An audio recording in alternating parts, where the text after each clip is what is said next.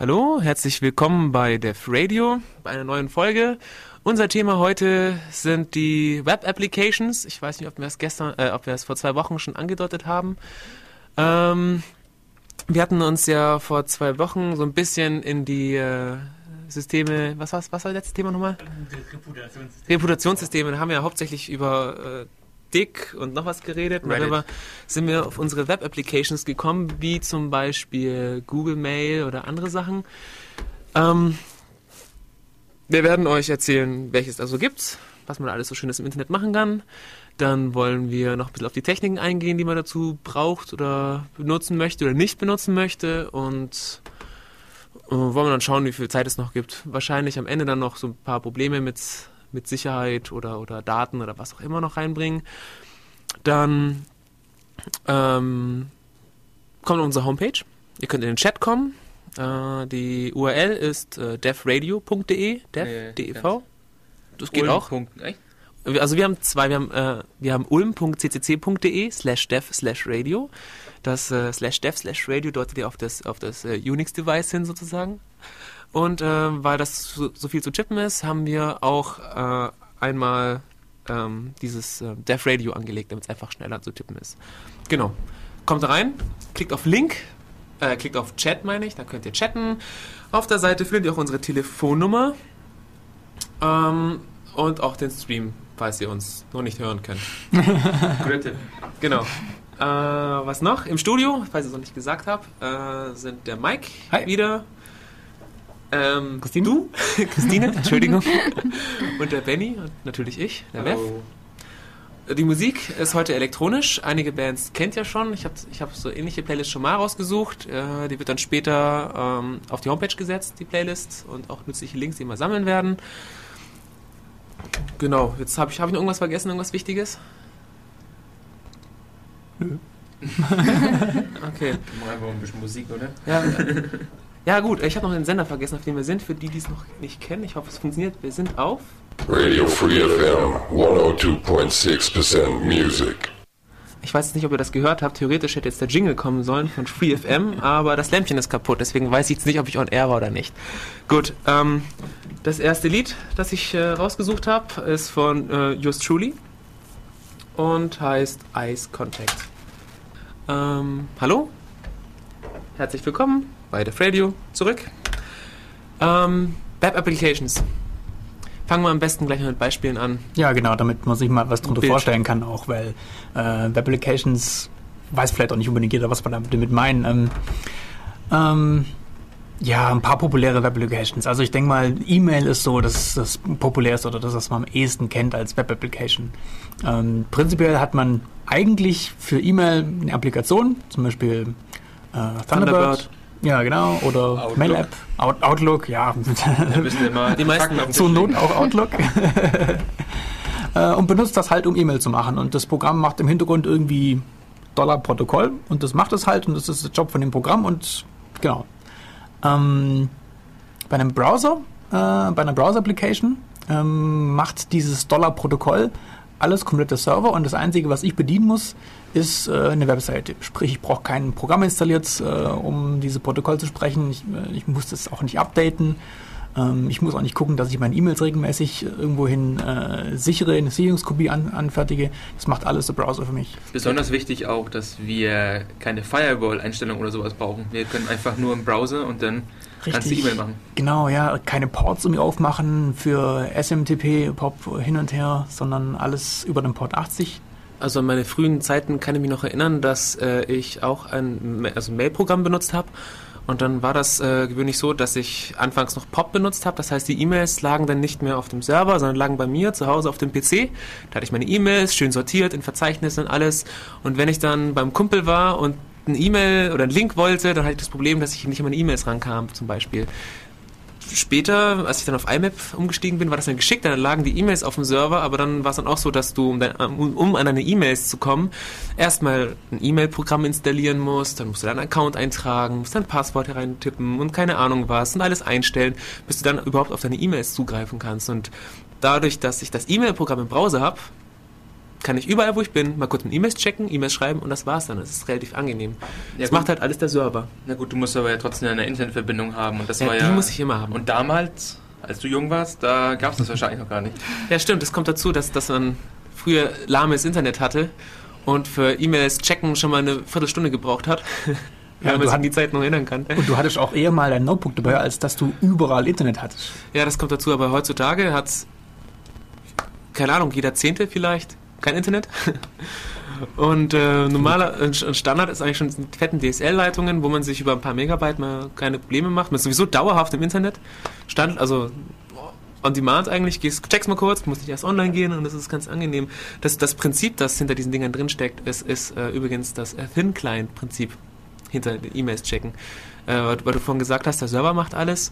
Ähm, ähm, der Gedanke ist der, das gab es auch schon mal als komplette PC-Lösungen sozusagen, dass man ähm, für seinen Kram, den man machen möchte, für seine Arbeit, nichts braucht. Wie, wie ein Terminal sozusagen. Man hat einen Computer, der hat einen Bildschirm, der hat eine Tastatur. Ich muss mich um nichts kümmern. Alles, was ich arbeiten möchte, liegt irgendwo auf dem Server und kümmert sich um mich. Und so ähnlich funktioniert es auch mit dem Browser. Das heißt, der Browser kann prinzipiell nur Bilder anzeigen und Text entgegennehmen. Ein paar einfache Sachen. Also anfangs hat er, glaube ich, auch gar nicht mehr gemacht. Und ähm, der, der ganze Prozess mit E-Mails abrufen keine Ahnung was läuft eigentlich auf dem Server und ich krieg sozusagen nur die Bilder geschickt. Wobei das inzwischen nicht mehr so. Also der, inzwischen machen die Browser mehr. Aber da kommen wir vielleicht dann beim Technischen drauf, würde ich sagen. Ja, aber vom Prinzip her hast du vollkommen recht, richtig. Ähm, das ist, erlebt also quasi gerade eine Renaissance. Im Prinzip ist es ja oft so, dass wir das alles schon mal irgendwie in irgendeiner Form schon mal hatten. Ähm, und diese ganze Web 2.0-Geschichte, na okay, Web, na, oder sagen wir, ja, bleiben wir bei Browser-Apps. Diese Browser-Apps sind tatsächlich äh, die moderne Ausprägung von diesen Thin-Client-Konzepten. Das kann man durchaus so vertreten, ja. Also vor, vor dem Boom, äh, wie, vor dem Crash, wie hieß der nochmal?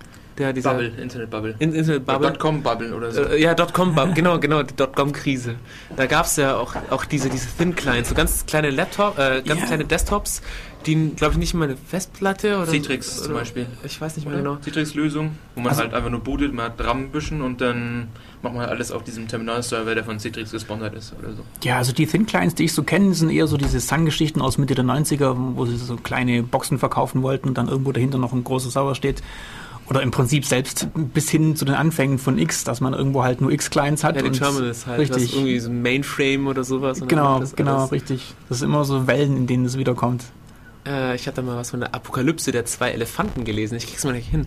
Der, der, der, ich weiß, dass der Mirks, äh, könnt euch sicher noch erinnern, äh, Moderator von uns, der Radio, der leider jetzt in Regensburg ist, ähm, der hat mal irgendwas gelernt zu irgendeiner Vorlesung. Ich weiß nicht mehr, da gab es die Apokalypse der zwei Ele Elefanten.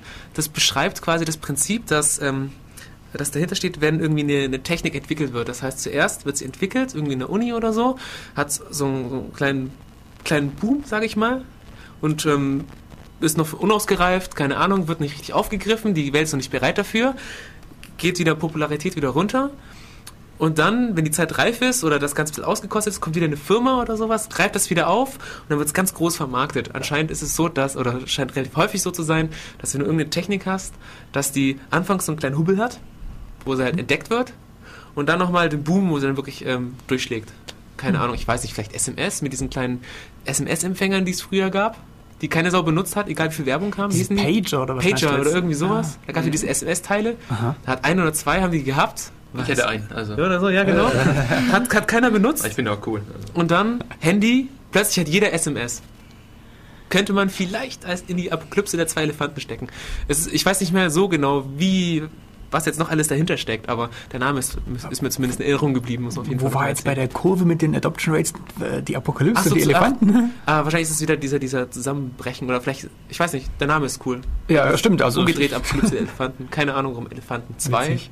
Stimmt, warum eigentlich Elefanten? Elefanten ist, glaube ich, der Hype dann sozusagen, dieser, der entsteht und Apokalypse ist, was einfach cool klingt. Die brauchen halt lange, bis sie zum Wasserloch kommen. Also Ja, richtig, richtig. ich Ja, googelt mal danach. Vielleicht habe ich jetzt auch gerade irgendwie mich falsch erinnert und total Mist erzählt, weil das ist jetzt gerade live und unrecherchiert in dieser Part. Wir schweifen auch sowieso ab. Also, also Mirks, falls jetzt gerade irgendwie, falls jetzt irgendwie Nackenhaare zu Berge stehen oder so, weil ich irgendeinen Müll erzählt habe, dann kannst du gerne in den Chat kommen und äh, uns kritisieren. uns anrufen. Anrufen, ja. Ähm, okay, wieder, wieder zurück zu den Thin-Clients oder zu den Browsern. Genau, Oder besser gesagt zu den Beispielen. Können wir ja, genau, wir wollten ja schon ein paar Beispiele geben für Ja. Browser-Applications, richtig. Was kann man im Browser alles machen? Ähm, ja, gut, E-Mail haben wir checken. angefangen. Ähm, äh, Im Prinzip sogar bis hin zu Dokumente bearbeiten, wenn wir gerade mal in der Productivity-Ecke bleiben. Äh, es gibt bis hin zu, naja, also man kennt vielleicht populärerweise die Wikis beispielsweise. Da kann man kollaborativ, also äh, mit mehreren Personen zusammen ähm, Dokumente erstellen. Ähm, das läuft in der Regel dann so, dass man so merkwürdige Wiki-Markup schreiben muss. Es gibt aber Projekte bis hin zu ganzen mehr oder weniger Office-Programmen, die man dann im Browser äh, benutzen kann. Da gibt es dann ganz tolle äh, JavaScript-Toolbars, mit denen man dann WYSIWYG ähnlich, oh Gott, oh, Bingo, Bullshit. ähm, ähm, mit dem man sich ja mehr oder weniger ein komplettes, äh, eine komplette Arbeitsumgebung für ähm, Textverarbeitung ähm, zusammenschustern kann in dem Browserfenster. Bei einigen ähm, Wikis habe ich das gesehen, wenn man einen Artikel schreiben möchte, oder gerade gesagt, besser gesagt bei Content-Management-Systemen, Mhm. dass man dann eben nicht diesen, diesen Wiki-Code oder BB-Code, der wieder heißt, dass man den tippen muss und sich merken muss, so B ist für Bowls und, und LL für Link oder keine Mhm. Ahnung was wie, dass man einfach wie gewohnt in, in Open Off, wie, wie in Open Office eine, eine Leiste hat, wo man Schrift auswählen kann, wo man Fett machen kann, Farbe auswählen kann und die Schrift unglaublich groß und blinkend machen und alles, was man halt haben möchte, Bilder einfügen, dass man eben dann diese Taste drückt und wird entsprechend dann der Code eingefügt, beziehungsweise es sieht dann so aus, wie du willst und das ist wie gewohnt zu benutzen. Ähm, ich habe aber die Erinnerung, dass es unglaublich langsam war, aber das ist inzwischen sicher besser geworden, weil das Internet noch mal schneller wird und die Rechner Ja, auch das, schneller. das liegt oft an den JavaScript-Interpretern in den Browsern. Ähm, da müssen wir am Schluss mal mit Technik dazukommen, was sich da tut. Also da ist eventuell Hoffnung, dass es in näherer Zukunft oder in mittlerer Zukunft ähm, ähm, schnellere JavaScript-Engines geben wird, um dann gerade speziell solche Sachen zu beschleunigen. Ähm, war es einer von euch eine Adresse von, so, von solchen Online-Office-Paketen? ich dachte, Google Simra. Office gibt's. Stimmt, die Google Apps, ja, die haben sowas. Und Richtig. Google hat sogar ein ganz lustiges Feature in seiner Excel-Applikation, in seinem Excel-Klon, dass Mhm. du sagen kannst, ähm, bei Excel gibt es ja immer Gleichheitszeichen, if, das ist eine Funktion, gibt nimmt halt drei Parameter an. Mhm. Und Google hatte eine, nennt sich Google Lookup, nimmt als ersten Parameter zum Beispiel eine Stadt und als zweites ein Attribut und du sagen kannst zum Beispiel ähm, Google Lookup Berlin, Komma, Einwohnereinzahl. Dann kannst du zurück, wie viele Einwohner in Berlin sind. Ja, cool. Das ist. Übel. Also, das ist- Witzig. Ähm, Im Chat hieß gerade Google Writely, heißt das so? Writely. Writely? Das ist, glaube ich, die Textverarbeitung. Kann das sein? Ja, anscheinend schon, also von Alu gemeint. Ja. Scheint schon die Textverarbeitung zu sein, für die, die danach googeln wollen, wie Ja. das Ding heißt. Aber was viel wichtiger ist, ähm, oder was gerade die initiale Frage war, wie viele, was für Applikationen gibt es? Was für Applikationen gibt es eigentlich nicht online? Was ist nur momentan genutzt und äh, was ist eigentlich schon da, aber wieder halt mit den zwei Elefanten, ähm, nur nicht äh, in der wirklichen Welt auch schon äh, verbreitet. Naja.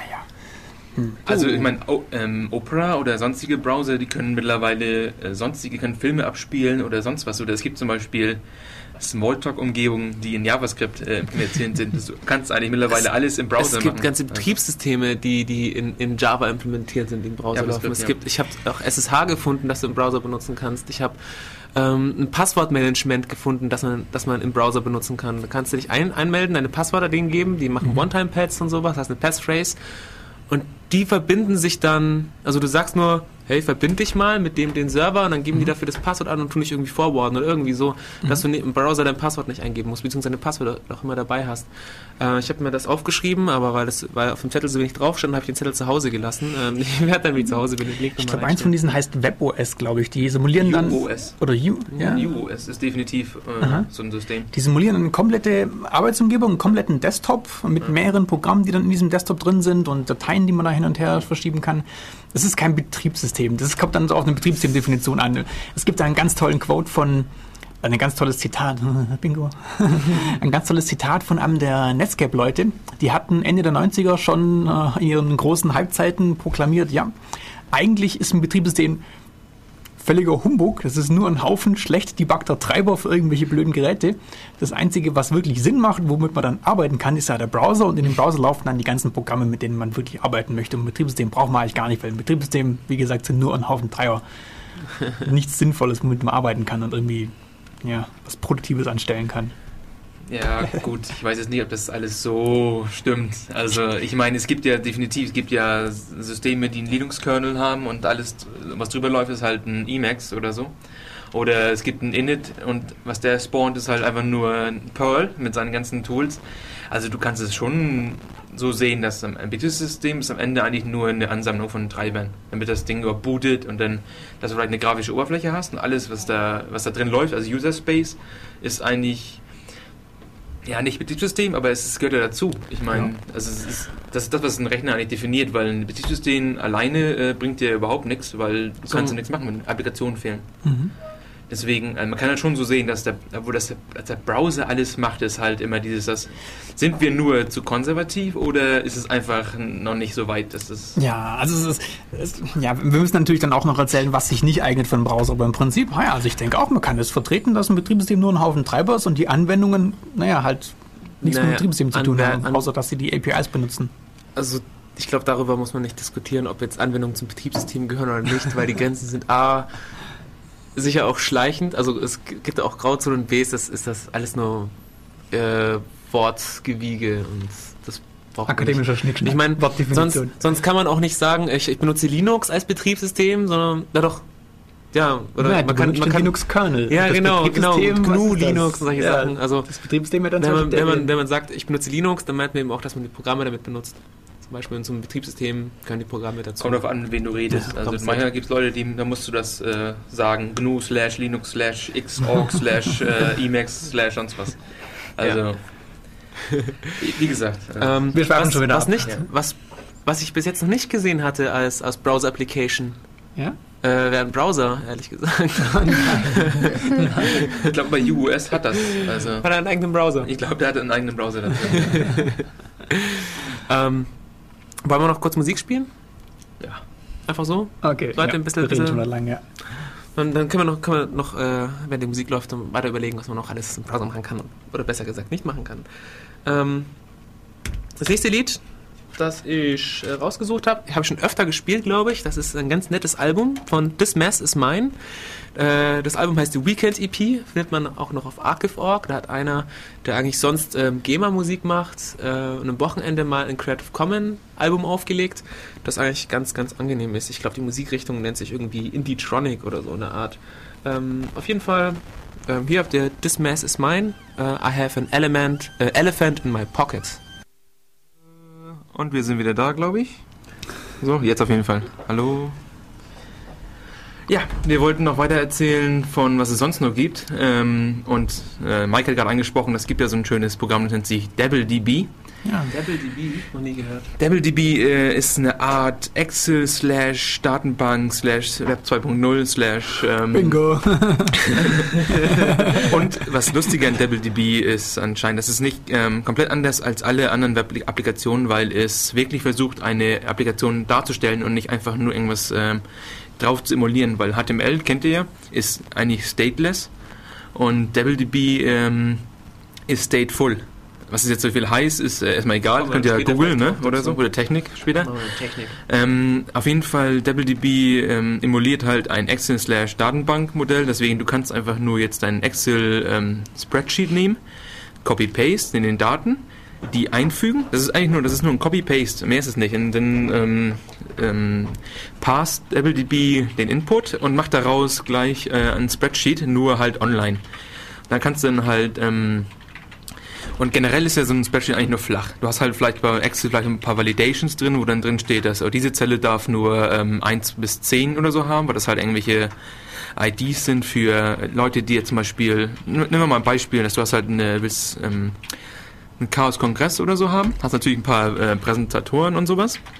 Und ähm, du möchtest halt, dass die zum Beispiel die Namen nicht nur flach sind, weil es gibt einfach mal ähm, Stellen, wo der Speaker mehrere ähm, Vorträge halten möchte. Und dann kannst du halt sagen, dieser Speaker ist jetzt äh, ein, eine Referenz auf eine Tabelle von äh, Leuten, Präsentatoren. Und an der Stelle hast du dann schon irgendwie so ein bisschen redaktionales Modell aufgebaut, dass du halt äh, sagen kannst, ich nehme jetzt ich glaube, die beste Analogie ist einfach nur, ähm, wenn Excel kennt, gibt es diese Autofilter. Du kannst halt sagen, dass äh, dieser, dieser Spalte sind jetzt Präsentatorennamen und dann suchst du dir halt aus, klick ähm, Peter Hansen. Er ist jetzt der Speaker. Dann siehst du halt alle Rows, äh, wo Peter Hansen ähm, Was ist denn Peter Hansen für ein Name? Entschuldigung, ich komme halt aus dem Norden, da haben wir halt andere Namen. Wurde im Chat schon gemeint, wer da diesen norddeutschen Akzent hat.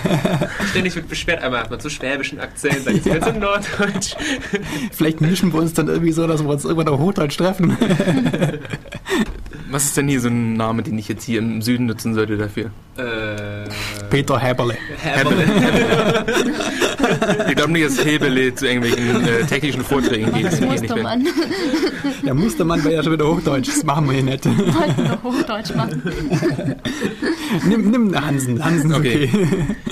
Ähm, na gut, Hansen hat halt diese Information, dass er zum Beispiel jetzt äh, die drei Vorträge hält und ähm, vielleicht ist er jetzt auch noch in drei verschiedenen äh, Räumen und du kannst in DoubleDB halt gleich sofort sagen, dass Räume sind auch wieder eine spezielle Table und werden automatisch ähm, woanders von woanders referenziert. Also im Endeffekt, du importierst ein Spreadsheet, äh, machst ein paar ähm, Modifikationen drauf, die eigentlich ziem- ziemlich leicht sind und am Ende hast du eigentlich eine richtige Datenbank und kannst da richtige ähm, Queries drauf absetzen, hast am Ende äh, ja ein saugeiles Interface für äh, dein Spreadsheet. Also Ich hatte damit auch mal ein bisschen experimentiert und es ist wirklich cool. Es macht, ja, hm, es macht immer genau das, was man denkt, was es eigentlich tun sollte. Man kann hier Kram von irgendwoher in den Browser rein, reinpasten, also ähm, einfügen.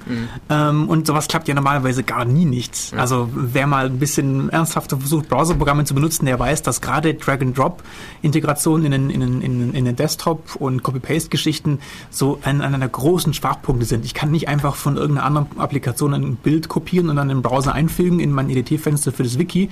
Das geht einfach nicht. Und bei DoubleDB, das ist eine der ersten Anwendungen, die ich gesehen hatte, wo sowas funktioniert, wo sich sowas richtig einfügt und es echt sich verhält wie ein echtes Programm. Das ist ganz, ganz toll. Ähm, ja, ähm, mich erinnert sehr an FileMaker. Dass ich es doch nicht benutzen kann und möchte, dann müssen wir dann.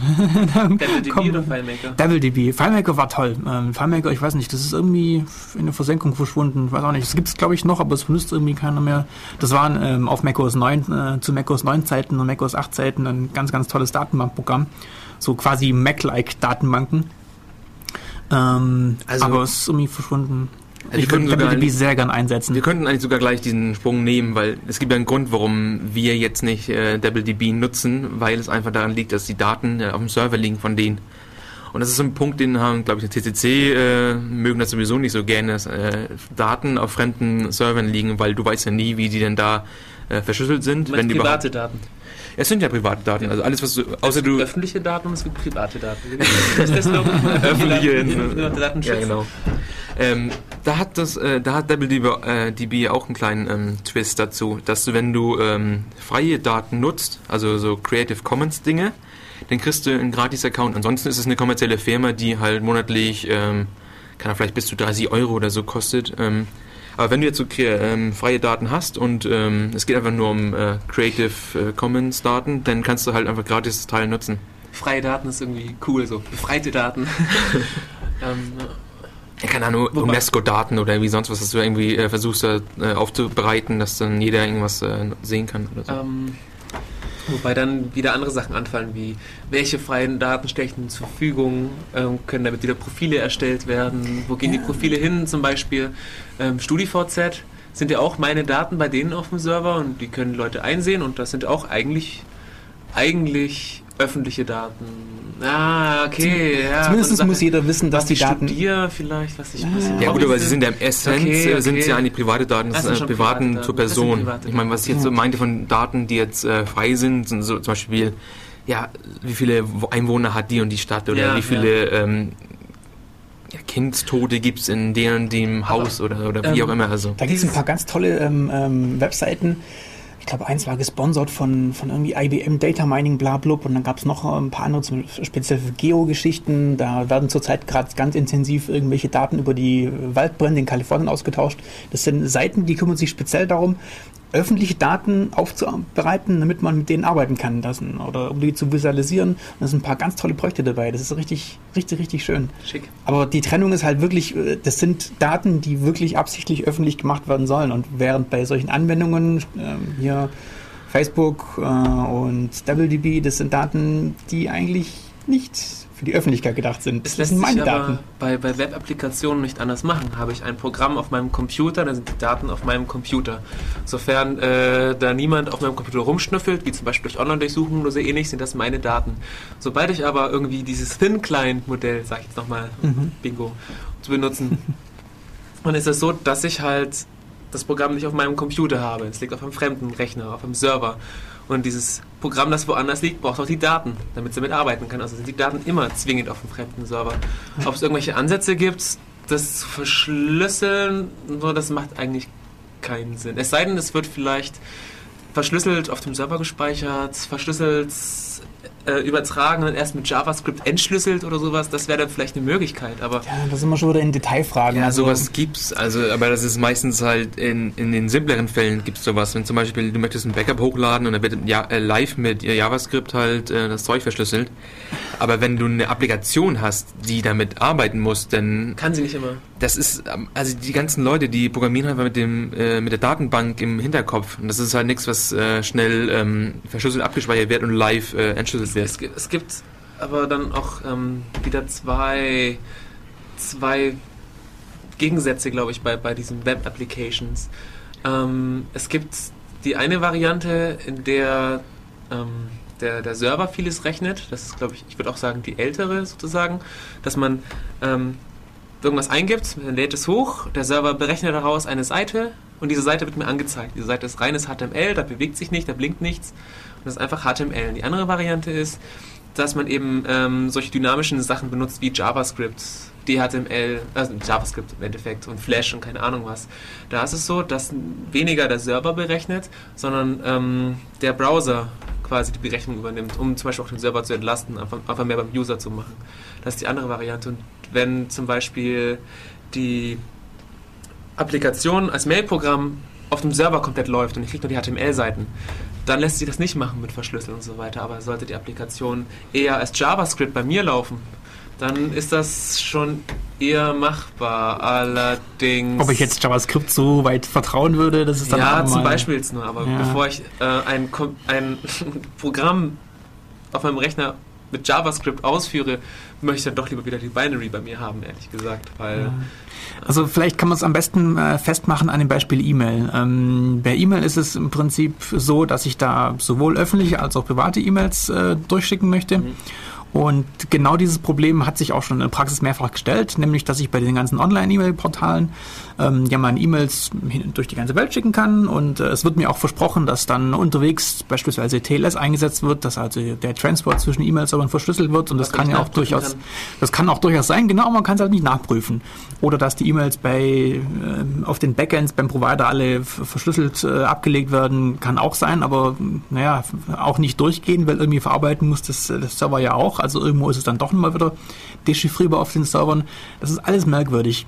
Es gibt aber eine Option, ähm, das dann doch hinzukriegen. Und zwar, man könnte hergehen per E-Mail, die E-Mails ähm, äh, verschlüsseln, bevor sie den Browser erreichen oder eventuell auch im Browser äh, verschlüsseln, in diesem Textfeld, was ich in dem Browser habe, um E-Mails einzugeben. okay, das Damit heißt, dann der E-Mail-Provider wirklich nur noch die verschlüsselte Version der E-Mails bekommt und gar niemals den Plaintext kann. zu sehen bekommt. er kann, aber er braucht und kann immer immer noch dann Absender und Empfänger lesen. Richtig. Das ist aber bei allen E-Mail-Verschlüsselungslösungen meines Wissens so, du kannst Ja, Das Metadaten, die Verbindungsdaten sind immer lesbar. Das ist ja einer der Kritikpunkte auch an dieser äh, Vorratsdatenspeicherung. Ähm, beziehungsweise, ja, und das schreibt man schon wieder ab. Also nur ganz kurz zusammenfasst, ähm, der Gesetzgeber argumentiert, ja, wir können ja deine E-Mails nicht angucken, also wir können nicht reingucken, deine E-Mails bei der Vorratsdatenspeicherung. Wir gucken uns nur die Protokolldaten drumherum an, also Betreffzeile und an wen es geschickt wurde, zu welchem Zeitpunkt, Ja. von wem, etc. Aber das sind aber wirklich trotzdem relevante Daten. Ja, um zu sehen, ob du mit irgendwelchen Terrornetzen Kontakt hast. Ja, und Terrorzellen. Ja, ich meine, Traffic Analysis ist ein riesengroßes Thema und da kannst Ja. du so viele Daten rausziehen, das ist, kann man sich gar nicht vorstellen, wenn man jetzt nicht damit sich beschäftigt. Aber dieses, ähm, ex, äh, dieses, dass man zum Beispiel GPG oder sowas im Webbrowser hat, das gibt's für Firefox anscheinend. Es gibt, glaube ich, einen Fire GPG äh, Extensions, die halt mit Gmail zusammenarbeitet. Mhm. Es gibt noch äh, ein bisschen Ja, älter ist die, der SMIME-Support. Yeah, SMIME.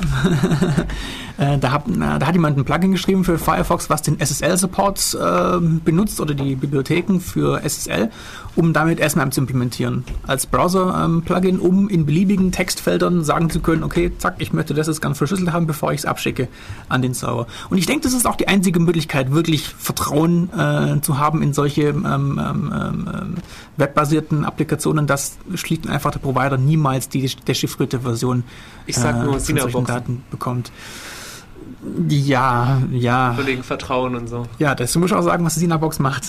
Ähm, ich habe leider das Wort vergessen. Wie heißt, ähm, das war, nicht die, war das die TKÜV oder wo läuft das drüber? Ähm, genau, offiziell macht die Sinabox, ähm, nee, nicht TK, äh, doch TKÜV, die Sinabox macht. TKÜV. Ähm, also es gibt äh, unter dem Begriff Lawful Interception schon seit geraumer Zeit äh, die Möglichkeit für ähm, Ermittlungsbehörden, ähm, wenn sie, äh, ich glaube, da muss es dann Durchsuchungsbeschlüsse geben oder irgendwas in der Richtung. Also es, mit richterlicher Erlaubnis können oder muss durch äh, muss Ermittlungsbehörden die Möglichkeit eingeräumt werden, E-Mails äh, abzufangen, einzusehen. Kommunikation generell. Das genau, steht in der Telekommunikationsüberwachungsverordnung. Ähm, genau. ist so drin. Und ähm, diese, diese Interfaces oder die, ja, diese Interfaces werden ähm, vom Provider müssen die eingerichtet werden. Das heißt, wenn ich jetzt zum Beispiel ähm, eine Art Telefonnetzaufbau. Irgendwie, das funktioniert durch, äh, durch Schnüre, an deren Enden lustige Becher gebunden werden. Und ich bin irgendwie damit ein äh, Telekommunikationsprovider, muss ich auf meine Kosten eben die Möglichkeit bieten, dass man die Gespräche abhören kann. Das ist gesetzlich schon länger drin. Genau. Das ist das Neue. Was es da als Gerücht gegeben hat zwischendurch mal, ähm, war die Frage, ob der Online, der Bundestrojaner, äh, eventuell über Sinaboxen eingeschleust werden könnte. Denn diese Sinaboxen machen äh, so eine Art VPN, um eben äh, solchen Behörden zu ermöglichen, da reinzukommen. Und theoretisch wäre es denkbar, rein hypothetisch, dass so eine Sinabox, die bei einem Provider steht, dann auch aktiv zum Beispiel äh, äh, Traffic äh, snifft und dann möglicherweise irgendwelche ähm, bösen Sachen irgendwo einschleust. Zum Beispiel, dass bei dem Download von irgendeinem Programm von was weiß ich woher dann ähm, ähm, da ein Trojaner rein injiziert wird in diesen Downloads. Aber das war meines Wissens auch, naja, also das war hypothetisch, sagen wir es mal so. Was, was ist denn dann, dann, das Neue bei den Sina-Boxen, wenn die Tele Telekommunikationssachen schon länger hatte? Ähm, da bin ich mir nicht mehr hundertprozentig sicher. Wie sieht das aus? Ähm, ich glaube, aber ich bin mir nicht mehr sicher. Das ist jetzt, glaube ich, eine Frage auch in den Chat oder an die User, die ihr gerne anrufen können, wenn sie das besser wissen. Ähm, ich glaube, das Neue war, dass der Provider nicht mitbekommt, wenn da abgehört wird. Kann das sein? Das kann sein. Normalerweise muss, muss, muss, der, muss, der, Provider das ja aktivieren, das Mitschneiden. Bei den SIDA-Boxen liegt das dann, glaube ich, nur beim BKA. Dann das, kann das nach Belieben an- und ausschalten und der Provider hat dann da bei dem Transfer keine Ahnung. Kann das sein? Da kann ich jetzt gar nichts. Ah. Das ist immer das Problem, wenn man dann abschweift, dann ja, ist genau. das, äh, total unüberbereitet, dann muss man immer aus dem, aus dem Halbwissen heraus. Ähm, dann lass uns doch einfach zurückkehren so zum eigentlichen ja, Thema, dann kennen wir uns ja da besser aus. Oder wir können Musik spielen, ist natürlich auch eine Möglichkeit. Sollen wir das wirklich? Ich hatte noch mal ganz kurz äh, wegen diesen serverbasierten Sachen. Wir haben halt ein Problem, dass die ganzen Protokolle und so, die sind halt alle ja, erfunden oder entdeckt worden, wie auch immer, als es noch gar nicht diese Gefahr gab, die wir eigentlich heute sehen, dass Leute mitschneiden und mithören. Früher wollten wir eigentlich nur, dass wir miteinander reden können und dann waren wir glücklich, wenn das nicht alles, äh, wenn das funktioniert hat. Nur jetzt wollen wir halt obendrauf noch Sicherheit und da haben wir halt, äh, ja, deswegen sehen wir die ganzen ähm, Exploits und sonstigen Dinge. Deswegen, äh, ich glaube, dass äh, das Browser- oder Client-Server-Modell, wie wir es momentan haben, ist halt so ein bisschen so ein zusammengehacktes Zeug. Ja, das, das kam auch schon im Chat, dass mhm. eben, äh, wer war das? Ich muss mal kurz, ah, ich kann nicht hochscrollen. Ah, ich habe seinen Namen vergessen. Ah, Unix hat mit J, hat, ja, mit, mit Y. Yo, wie Yo, du, Yo. nix. Yo, Unix heißt das, glaube ich. Ähm, ja. Der hat das auch ganz, ganz gut irgendwie zusammenfasst, dass er eben jetzt auch schon irgendwie mit HTML und JavaScript schon längere Zeit gearbeitet hat. Und das ist einfach nicht dafür ausgelegt, dass man serverbasierte Anwendungen schreibt.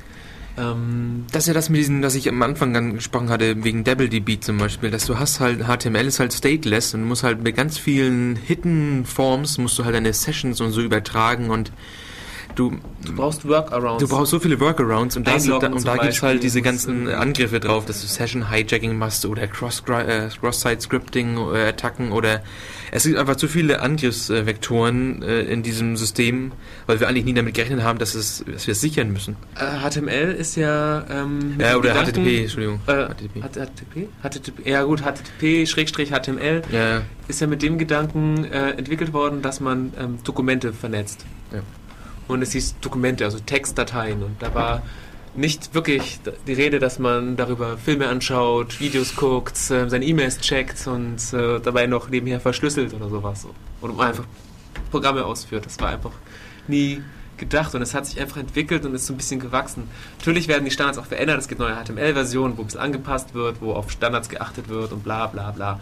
Aber im Endeffekt ist es alles, wuchert das alles mal so vor sich hin. Gerade wenn es übermäßig benutzt wird. So, schon. Ja. Ähm, wir wissen gerade nicht weiter, glaube ich, deswegen machen wir ein bisschen Musik. das, ähm, Oder? Ja, ja, genau. Ja, das, ähm, der hat, wir hatten schon mal gespielt. Das war jemand, der äh, ein paar von seinen Liedern äh, uns über die, die, Li- die Link von seinen Liedern über die Radio-Mail-Liste geschickt hat. Äh, und zwar heißt er Chillheimer. Das Lied, das, ich, das wir rausgesucht haben, ist Happy Dexter. Ja, genau, hört's einfach mal rein. Dann machen wir mal an hier. So. Ähm, was machen wir als nächstes? Ähm, Browser Games, ne? Ja. Ja, genau. Nochmal ein hübsches Beispiel für äh, Anwendungen äh, in der Web- Web-Applikation. Wir hatten ja bisher hauptsächlich Productivity, also irgendwie, ja, wir machen mal tolle Anwendungen, wo dann irgendwas Sinnvolles bei rauskommt. Äh, man kann aber auch ähm, Spiele spielen äh, in dem Webbrowser. Und ähm, als Beispiel fallen mir da ein zum Beispiel Uh, Space Nations. Äh, Inselkampf. Inselkampf, Was ja. gibt's noch? Äh, Galaxy Wars. Ja. Ist. Steinzeitspiel. Dieses eine, wie heißt denn das? das? ist, Was bei uns in der Uni ständig gespielt wird, Schrägstrich wurde. Ho-Game? Nee. Huga, Huga, Huga, Huga. oder irgendwie Huga. sowas. Keine Ahnung. Huga-Aga oder Immer was, was Aga-Uga jemand oder vielleicht kennen sowas. könnte, so Online-Schach oder so. Ja, Online-Schach. Oder Online-Go. Habe ich noch nie gesehen. Die Ja, bisherigen Spiele, die wir genannt hatten, das sind alles ähm, Aufbausimulationen. Ich glaube, so kann man das am treffendsten beschreiben. Wirtschaftssimulation und was hast du gesagt? Aufbausimulationen. Ja. Ähm, sprich, ich bekomme, was ich, Einen Planeten genau. Und baue da verschiedene Gebäude, hab Ressourcen und so. Mhm. Das ist ganz, da klickst du halt dann auf, ich möchte gerne eine, eine Sägemühle bauen, wie das Mhm. heißt. Und dann kriegst du jeden Tag, also wirklich Echtzeit jeden Tag, dann Das muss zehn Holz mehr und dafür kannst du dann ein Schiff bauen teilweise. irgendwann. Mhm. Ja. Und es gibt dann auch ein Universum. Entschuldigung, ich unterbreche. Darf ruhig. Darf ich weiter? Schon okay. Oder es gibt dann ein Universum äh, mit, mit 3D-Koordinaten, dein Planet ist irgendwo und dann kannst du jemanden anschreiben und sagen, hier, für so und so viel Tiberium kriegst du vier Holz oder so und dann kannst du halt, wenn du ein Schiff gebaut hast, das mit Tiberium oder Holz vollrahmen, dann kannst du es dem hinschicken. Das braucht dann teilweise zwei, drei Monate, bis das da ist. Tatsächlich zwei, drei Monate, wenn das Universum entsprechend groß ist und dann kriegst du die Lieferung zurück und Dann hast du aber ein schlechtes Schiff gebaut. Musst du schon so bauen, dass es wenigstens in zwei, drei Ich Tagen meine, da ist. wenn du einen Nicht gleich in Hyperraumantrieb ganzen brauchst und noch Monaten. bei Segel bist, dann dauert es halt ein bisschen länger. Aber da haben sie wirklich aus der Not eine. Tugend gemacht eigentlich. Denn bei diesen Browser-Geschichten ist es ja so, dass du wirklich Interaktivität, was man so aus den normalen Actionspielen am PC kennt, äh, nicht so richtig gut machen kannst. Aber durch diese, durch das Strecken von Zeit ähm, haben sie den Faktor im Prinzip komplett weggemacht. Äh, Du hast da zwar Interaktivität drin, aber nicht so äh, live in Echtzeit. Dadurch, dass äh, Ak Aktionen wirklich, weiß ich, so ein Schiff entladen, du, du bist doch da ein bisschen aktiv auch, so ein Schiff beladen, entladen, kann locker mal eine Stunde oder zwei dauern. Ja, hm. Und landen, auf dem Planeten landen, dauert auch noch mal zwei Stunden. Und das ist mit DSL, oder? Also, ja, genau. Naja, Das hat ja damit nichts zu tun, Wenn du weil musst es jedes wird schon schneller gehen wegen von der DSL-Geschwindigkeit her. Es gibt manchmal auch Speed-Server, wo dann die Geschwindigkeit Faktor 10 beschleunigt wird, dass du halt nicht mehr. Ich dachte jetzt eher wegen dem Ding Schiffladen, muss er ja wahrscheinlich je, jeden einzelnen Holzbalken äh, anklicken und dann rüberziehen Nee. oder so. Man kann schon einfach einen Haken bei Ausladen machen, dann lädt es auch alles aus. Weil es diese Spiele von ganz einfachen Texten gibt. So wie man klickt einfach auf Schiff bauen und dann steht da, sie haben drei Schiffe oder sowas. Es gibt auch welche, wo man dann die Schiffe dann sieht zum Beispiel und sie dann hin, hin und her klicken kann. Habe ich auch schon gesehen. Das ist dann ganz schnuckelig. Dann hast du dann so eine kleine Grafik eingeblendet und die refresht alle immer wieder mal und dann kannst du dann dein hör Schiff... mehr. Oh, Entschuldigung. Dann kannst du dein Schiff anklicken und auf ein anderes Feld ziehen oder sowas in der Art und dann bewegt sich das Schiff tatsächlich oder verschiedene Plugins.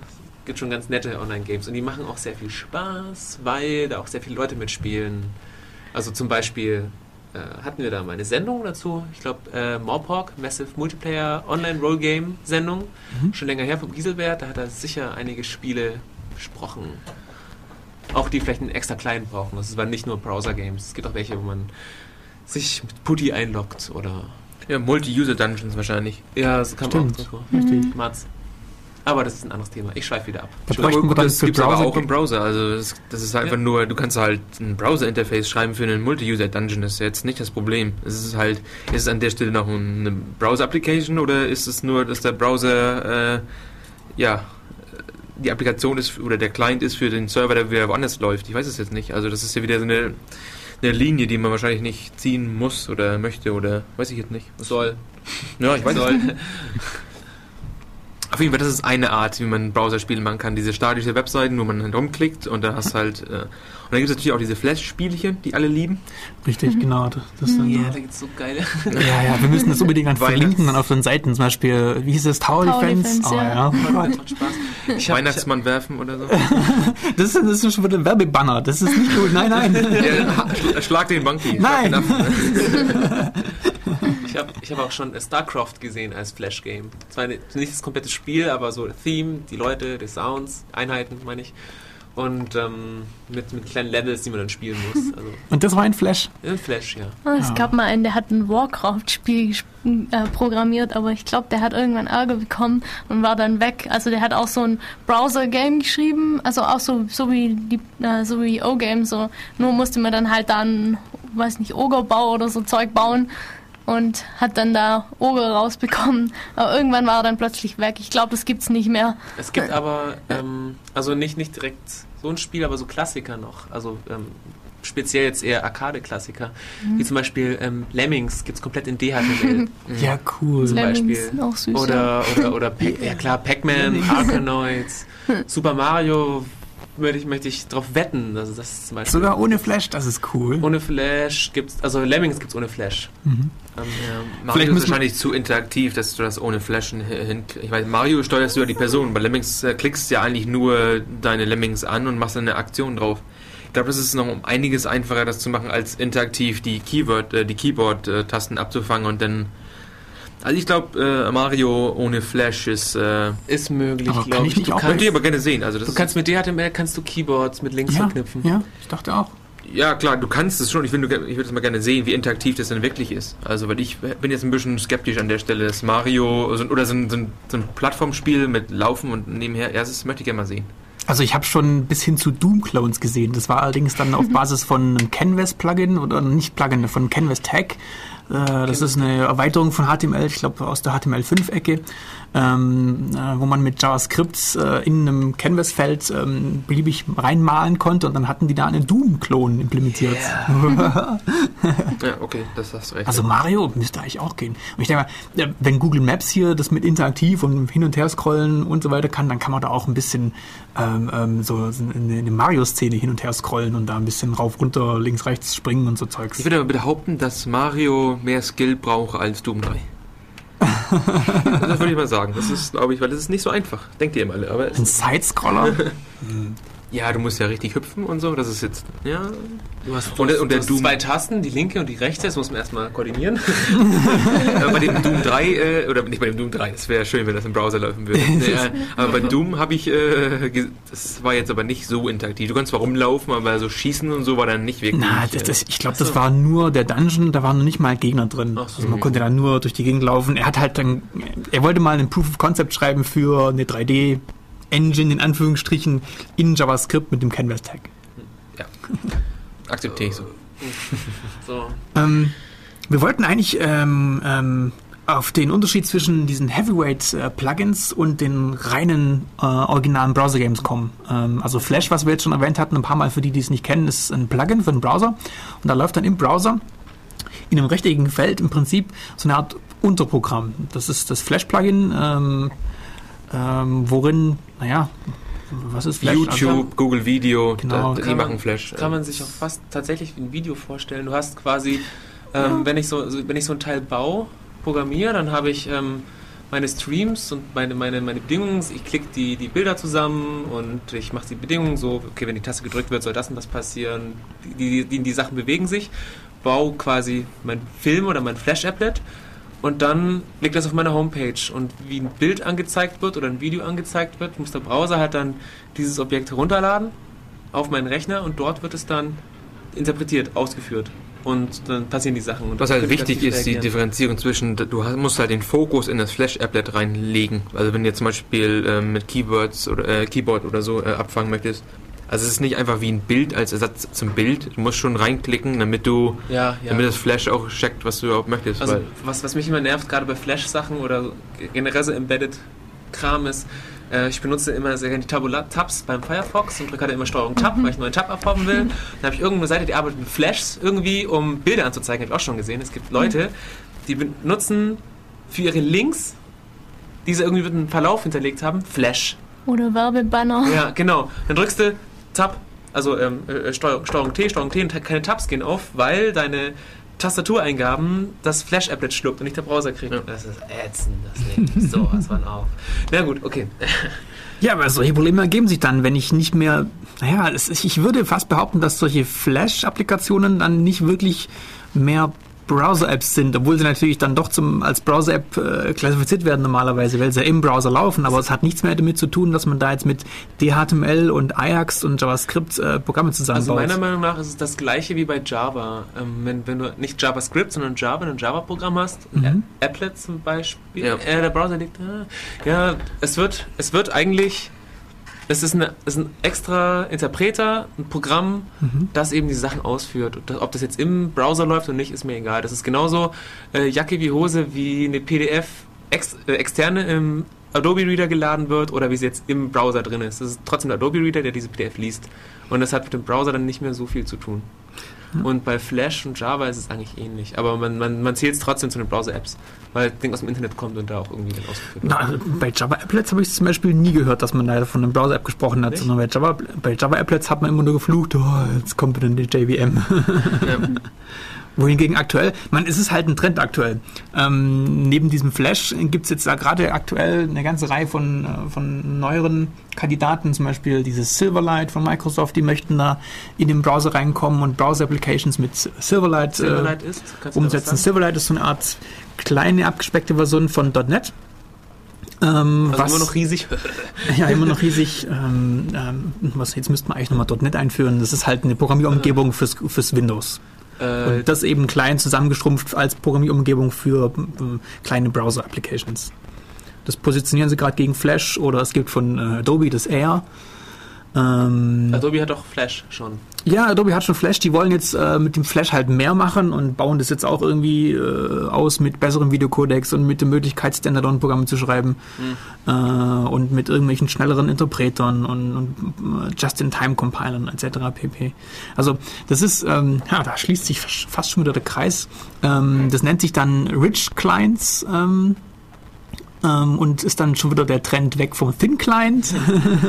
das heißt, man hat nicht mehr nur den ganz dummen primitiven Browser ähm, beim User sitzen, der dann äh, nur HTML anzeigt und Bilder anzeigt und ein paar Klicks zurückgibt, sondern man hat halt auf dem Client wieder mehr Intelligenz, mehr Prozessorpower, mehr Möglichkeiten irgendwie äh, zum Beispiel auf Hardware zuzugreifen. Es gibt dann eben äh, Videocodecs, die Hardware beschleunigt sind. Man kann sich zum Beispiel vorstellen, 3D-Geschichten zu machen, dann, die halt dann im Browser laufen, aber mit nativen Code arbeiten können, um Performance zu bringen, um beispielsweise auch Dateien speichern zu können. Das ist ein ganz wichtiges Thema.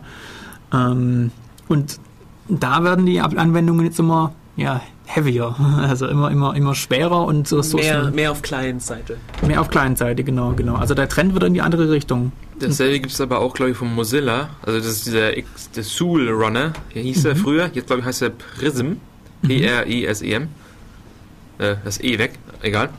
Auf jeden Fall, da ist es, es ist am Ende eigentlich ein Firefox, ohne dass du äh, Tab browsen kannst und dass er eigentlich nur ähm, ja, das Rendering zeigt. Also du kannst zum Beispiel das Gmail oder Google Mail kannst du dir in so einen, in den Soul Runner reinhauen und hast am Ende äh, eine extra Applikation nur für deine Mail. Und das sieht dann aus wie ein, wie ein Firefox, außer halt alles, was drumherum ist beim Firefox. Also du hast nämlich kein neues Tab machen, du hast oben das Menü nicht, sondern du hast im Endeffekt eigentlich nur einen mini kleinen Mini-Browser. Und ähm, den kannst du halt auf den Desktop äh, laden und dann kannst du halt wie eine andere Applikation auch ähm, ja, ansprechen. Alt-Tab funktioniert dann auf Gmail zum Beispiel oder Alt-Tab auf Facebook oder sowas. Und das ist anscheinend auch was, was Leute vielleicht äh, wollen, weil wenn die wirklich alles auf dem Server machen, dann möchte man das nicht alles in seinen Firefox haben, den man zum Browsen nutzt, sondern man möchte es halt irgendwie so ein bisschen getrennt haben. Es soll zwar alles auf dem Webserver laufen, aber ich möchte es bei mir auf dem Desktop nicht alles im Browser haben. Wenn man das irgendwie versteht, wenn ich das jetzt gerade meine. Ja, ich glaube, wenn ich das äh, richtig verstanden habe, ich habe sowas auch schon mal ähm, gesehen, das ist dann quasi so, dass ich mir beispielsweise dass ich Google Mail rausbrechen kann aus dem Browser und dann im Prinzip ein Standalone-Programm haben kann auf Basis von diesem SUL, genau. was halt Google Mail macht. Das ist dann mein genau. Google Mail-Programm. Genau. Standalone. Und das dann eben sich auch besser in den Desktop, Desktop einfügen kann, weil es dann beispielsweise die Fensterrahmen irgendwie anpassen kann oder sonstige nativ, äh, nativen Sachen machen kann, Filesystem beispielsweise anfassen, was er am Browser nicht kann. Das ist, ja, das ist dann schon wieder die Security-Ecke. Ähm, man möchte, dass Programme, mit denen man arbeitet, bestimmte Sachen eben tun können, wie zum Beispiel Dateien editieren, wenn ich Dokumente in, einem, in einer Browser-Applikation äh, bearbeiten möchte und dann wieder sichern möchte. Aber ich möchte tunlichst nicht, dass jeder, der jetzt in meinem Browserfenster landet, wo ich gerade mal hingesurft bin, auf meiner Festplatte irgendwelche Dokumente lesen und schreiben kann. Und da ist dann die Trennung halt zwischen solchen äh, Plugins, die nativen Codes äh, ausführen können und äh, dann vielleicht standalone laufen, rausgebrochen aus dem Browser und Lösungen, die im Browser laufen, die dann eben keine Möglichkeiten haben, irgendwo auf native Sachen zuzugreifen. Ein guter Punkt, grad, guter Punkt gerade im Chat äh, ist, dass es ja ähm, auch disconnected funktionieren sollte. Sowas zum Beispiel Google G Gears oder sowas, mhm. die halt das ganze Zeug halt offline laden und dann halt ähm, ja. kannst es halt das ist die Fraktion, die sich gerade mit Händen und Füßen versucht zu wehren gegen diese ganz äh, schweren, fetten Plugins wie ähm, ähm, Silverlight oder Air oder, oder ähm, die neueren Versionen von Flash auch. Ähm, da ist halt die Motivation, okay, wir brauchen diese Fähigkeiten, eben beispielsweise Dateien abzuspeichern. Wir wollen es aber trotzdem irgendwie im Browser halten. Und was sie dann machen, zum Beispiel Google Gears ist so ein, so ein Projekt, äh, was als Browser-Plugin läuft, um Anwendungen zu ermöglichen, Dateien zu persistieren. Persistieren heißt einfach nur speichern. Damit ich dann. Buzzword, ne? Ja, bingo. Herzlichen Glückwunsch. Damit ich meine Dateien eben bei mir habe. Das ist, ja, meine privaten Daten sollen gefälligst auf meinem Rechner bleiben und nicht irgendwo irgendwo sein, in der, in der Internetwolke. Und ich weiß nicht wo und ich weiß nicht, wer damit irgendwas das, macht. Ja, aber es ist halt nicht durchgezogen, oder? Das ist dieses, es ist halt trotzdem ja. immer noch, du irgendwann mal wirst du noch mit dem Server reden und dann ist es halt alles wieder, ja, nicht mehr lokal. Ich meine, Google GS, wenn das durchgezogen ist, dass du halt Google, Gmail lokal bei dir laufen hast, mhm. aber du machst ja irgendwann machst ja noch eine Connection auf zu, ja, zu Google, damit du deine Mails halt senden tust oder, oder so. Ja, also. spätestens beim Senden, aber auch schon vorher. Ich meine, du verlierst den Vorteil von einer Browser-Application. Genau, ja. Weil wenn du deine Dateien doch wieder lokal speicherst, dann verlierst du den Vorteil, dass du irgendwo in ein Internetcafé gehen kannst, im Urlaub, ohne dein Notebook dabei zu haben und dann da deine E-Mails angucken zu können, weil jetzt liegen sie halt doch gerade wieder lokal auf dem ja, Notebook zu Hause. Man muss sich entscheiden, was man halt möchte. Das ist ja. das Ding. Ähm, was bestimmt eine Lösung wäre, wäre, wenn die Sachen lokal liefen, auf seinem eigenen privaten Rechner, der eigene private Rechner auch gleichzeitig ein Server ist mit einer Domain oder so, über die man dann auf den Rechner zugreifen kann, wenn dann später mal die Internetleitung groß genug ist. Also was ich mache, ich, äh, ich habe jetzt auch meinen mein Rechner quasi eine Domain gegeben, dass ich von zu Hause aus, dass ich von woanders auf meine Daten zu Hause zugreifen kann. Und äh, es ist der absolute Albtraum, weil ich halt einen mickrige Upload habe. Mhm. Das heißt, selbst wenn ich dann meine Daten auf meinen Rechner habe und brauche die mal kurz, dann muss ich dann trotzdem irgendwie im dummen Fall zwei Stunden warten, bis ich sie mal kurz ja. remote gelesen habe, weil mein Rechner, mein, meine Internetverbindung zu schlecht ist. Und das ist keine Option derzeit, genau das ist aus diesem Grund. Ja, der Ablink ist. Ja, das ist vielleicht schon doch eine Option, wenn du einfach nicht äh, immer davon ausgehst, dass du, oh, auf einmal brauche ich meine E-Mails. Wenn du vorher wenn du vorausdenkst und ähm, das System so aufbaust, dass du konstant immer mit dem Server syncst, egal wo der steht, aber ob, ob er bei dir lokal die Sachen schickst oder sowas. Ich habe zum Beispiel E-Mail so genutzt, dass ich bei POP3 meine Mails abgeholt habe auf dem IMAP-Server gelegt habe und diesen IMAP-Server auf äh, mehreren Clients wieder über Offline-IMAP, äh, ich habe die Mails halt immer lokal gehabt auf dem Server, ich hatte eigentlich meine Mails überall und alles hat immer miteinander gesynkt. Das ist natürlich irgendwie jetzt nicht ganz äh, IMAP oder ganz POP3, sondern es ist ein Mischmasch, weil das einfach, ja, erstmal macht Spaß und zweitens äh, es ist halt, wie gesagt, das ist nichts für jeden, weil du musst halt echt einige Programme laufen lassen oder und Demons. Server oder sowas. Ja, das wollte ich gerade fragen. Ist es dann dein IMAP-Server? Ja. Na gut, aber das ist dann wieder der Punkt. Das kann sich nicht jeder leisten. Also bei uns jetzt hier, ich habe einen Server, Christine, du hast einen eigenen Server. Mav? Ja. ja, wir haben alle eigene Server, dann können wir sowas machen, aber nee, nee, es Dollar darum, User hat sowas nicht. Es ging mir jetzt darum, dass du halt, du kannst ja im Endeffekt auch ein eigener Server sein, wenn du eine DSL-Leitung hast. Wenn du halt konstant immer syncst und alle Maschinen, die du hast, sind, äh, synken sich regelmäßig, dann musst du ja jetzt in dem Fall, dass du jetzt eine ganz neue Mail haben müsstest, musst du ja mhm. nicht viel synken, dann musst du eigentlich Bei nur... nicht, aber wenn du dann gerade mit, mit Photoshop oder sowas oder Nimm an, du hast mit Photoshop ein Plakat gemacht. also ein richtig schönes DIN A1-Plakat mit Photoshop. Dann ist das ein paar hundert Megabyte groß und das synkt dann und dann kannst du erstmal einen Tag nicht mehr ins Internet, weil deine Leitung dicht ist, bis das Ding gesynkt ist. Und das ist halt dann Work. Okay, klar. Ich sage ja nicht, dass es die Lösung ist für alle, weil das ist halt ein E-Mail-Problem und ja, komm mal die E-Mail-Lösung. Im Prinzip ist es eine tolle Sache, weil bei E-Mail ist das Problem schon quasi gelöst durch diesen IMAP. Das, was IMAP macht, ist an sich von der Sache her eine extrem super äh, Geschichte. Ich kann Bis auf das IMAP ja äh, niemals richtig implementiert wird. Gibt es ja dieses schöne Gerücht oder wie das heißt. Der Typ, der IMAP erfunden hat, genau, irgendein so Uni-Professor da, mhm. der sagt ja, alle IMAP-Implementationen sind broken, alle außer seiner natürlich. und, äh, und da gibt es halt, es gibt ja auch irgendwie, keine Ahnung, es gibt ja vier IMAP äh, RFCs oder vier, vier IMAP Standarde und dann gibt es halt noch, keine Ahnung, ungefähr 30, 40 Extensions. Mhm. Du hängst halt ein bisschen dran, wer macht jetzt IMAP richtig. Also das ist halt IMAP ist zwar ein offener Standard, aber er ist kein Standard, wenn man das so verstehen kann. Also POP3 ist halt ein super simples Protokoll, aber IMAP ist halt nicht so simpel mehr. Richtig. Und das ist halt. Wobei, ähm, noch einen kurzen Schritt nochmal zurück. Mhm. Wenn ich meinen eigenen Server habe, dann kann ich da auch meine Web-Applications laufen und muss mir über Datensicherheit relativ wenig Gedanken machen. Wenn ich meinen eigenen Server habe, dann vertraue ich mir selbst auch mehr Mhm. Ja, dann hast du aber nicht so coole Sachen du? wie Google Mail. Ja, wenn, wenn du solche Sachen, das geht, ja, mir geht das. Ich, ähm, da es so ganz nett, also ich habe äh, benutzt Jabber und ich bin öfter bei Freunden und die haben keinen Jabber-Client installiert. Und wenn ich dann mal auf ihrem Rechner bin, ist mein Schritt normalerweise erstmal einen Jabber-Client runterladen, kurz online gehen und den Jabber-Client wieder deinstallieren, weil ich auf, ihren, auf fremden Rechnern keine Spuren hinterlassen möchte, weil, weil ich es einfach nicht gehört, einfach Programme bei anderen Leuten zu installieren. Das ist schade. Deswegen hätte ich gern einen Web-Jabber-Client, dass ich einfach nur online gehe, auf meinen Server Jabber starte, dann sehe ich im Web halt dann, wer online ist. Da gibt es gibt es ein paar schöne Sachen, so richtig schön mit, mit ähm, kleinen Fensterchen und ganz hübsch gemacht. Ähm, ist aber nicht von mir.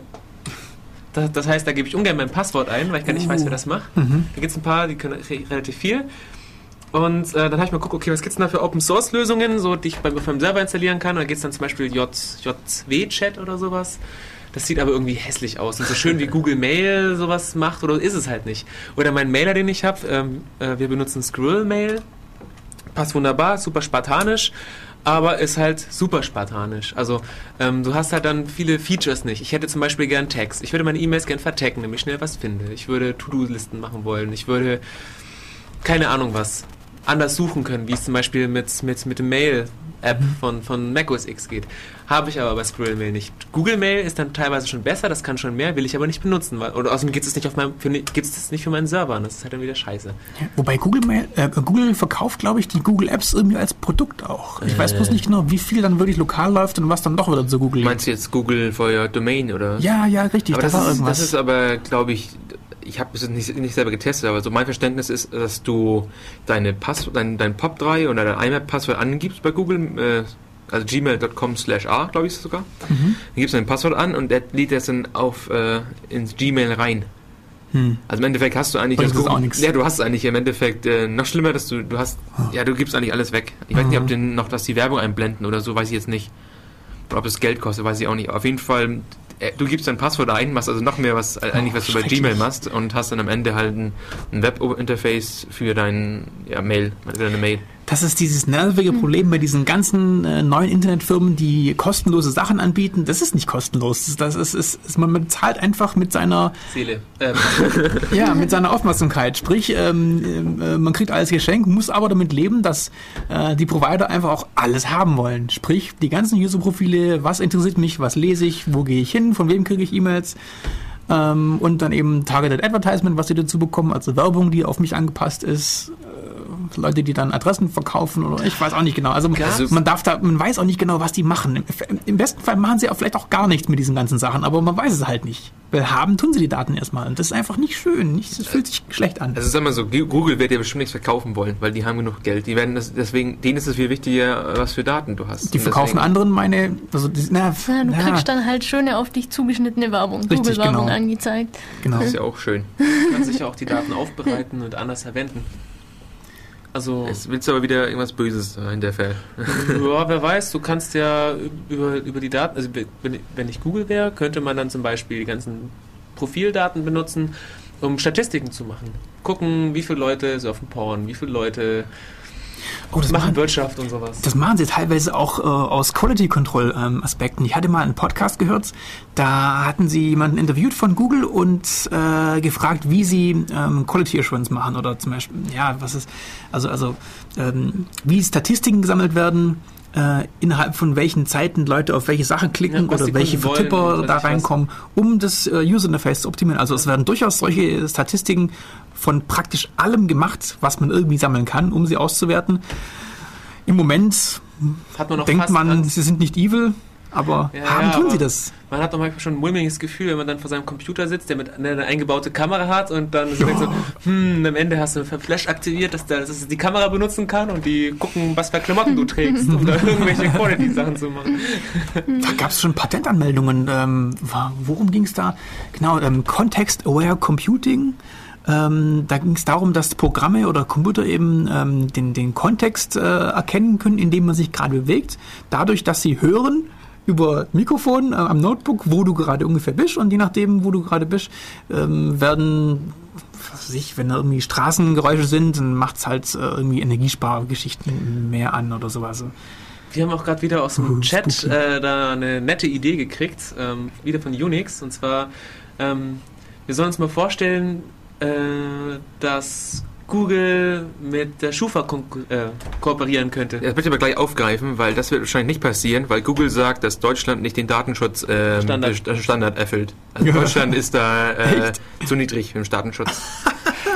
Deswegen wollen sie vielleicht auch bald äh, Gmail abschaffen, weil das einfach nicht mit Deutschland ah, zusammenpasst. Ah, das hat aber noch, noch, noch andere Gründe. Nee, das war eine Falschmeldung auf Reddit. Das, war eine, das war eine richtige Meldung auf Heise sogar. Heise. Da, da ging irgendwas über Heise, dass das Google irgendwie wow. gedroht, in Anführungszeiten, hat, Gmail abzuschalten. Aber da war noch ein anderer Gedanke dahinter, der irgendwas mit der mit ähm, Protokollierung zu tun hatte. Irgendwie gab es ein, äh, eine, eine Gerichts, einen Gerichtsentscheid, dass irgendwelche IPs nicht, nicht mehr protokolliert werden dürfen.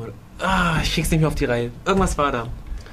Also Ausnahmen eher oder wie? Also ja, nee, das, das, da gab es einen konkreten Fall, dass irgendein Provider auch, auch zur, zur, es ging auch darum, dass irgendwie Links gezählt worden, also registriert wurde, dass wer, welche Links zuerst geklickt werden oder während einer Session, wenn also eine IP online ist, welche, welche Links angeklickt werden. Auch wieder zum Quality Management. Und mhm. da wurde äh, entschieden, dass das nicht gemacht werden darf. Hm. So habe ich, so hab ich die, die Heise mehr aufgefasst, aber es ist schon so lange her und ich habe es schon zu sehr vergessen. Ja, aber das ist ja wieder, du liest die Sachen ja auch, du liest den ganzen Artikel, das ist ja lächerlich. Es geht ja darum, du musst die Headline lesen und dann einfach ein bisschen ja, Bullshit äh. erzählen. und die Headline hat gesagt, dass Deutsch, äh, Google nicht mehr mit dem Datenschutz in Deutschland klarkommen kann, weil das einfach zu niedrig ist. Also.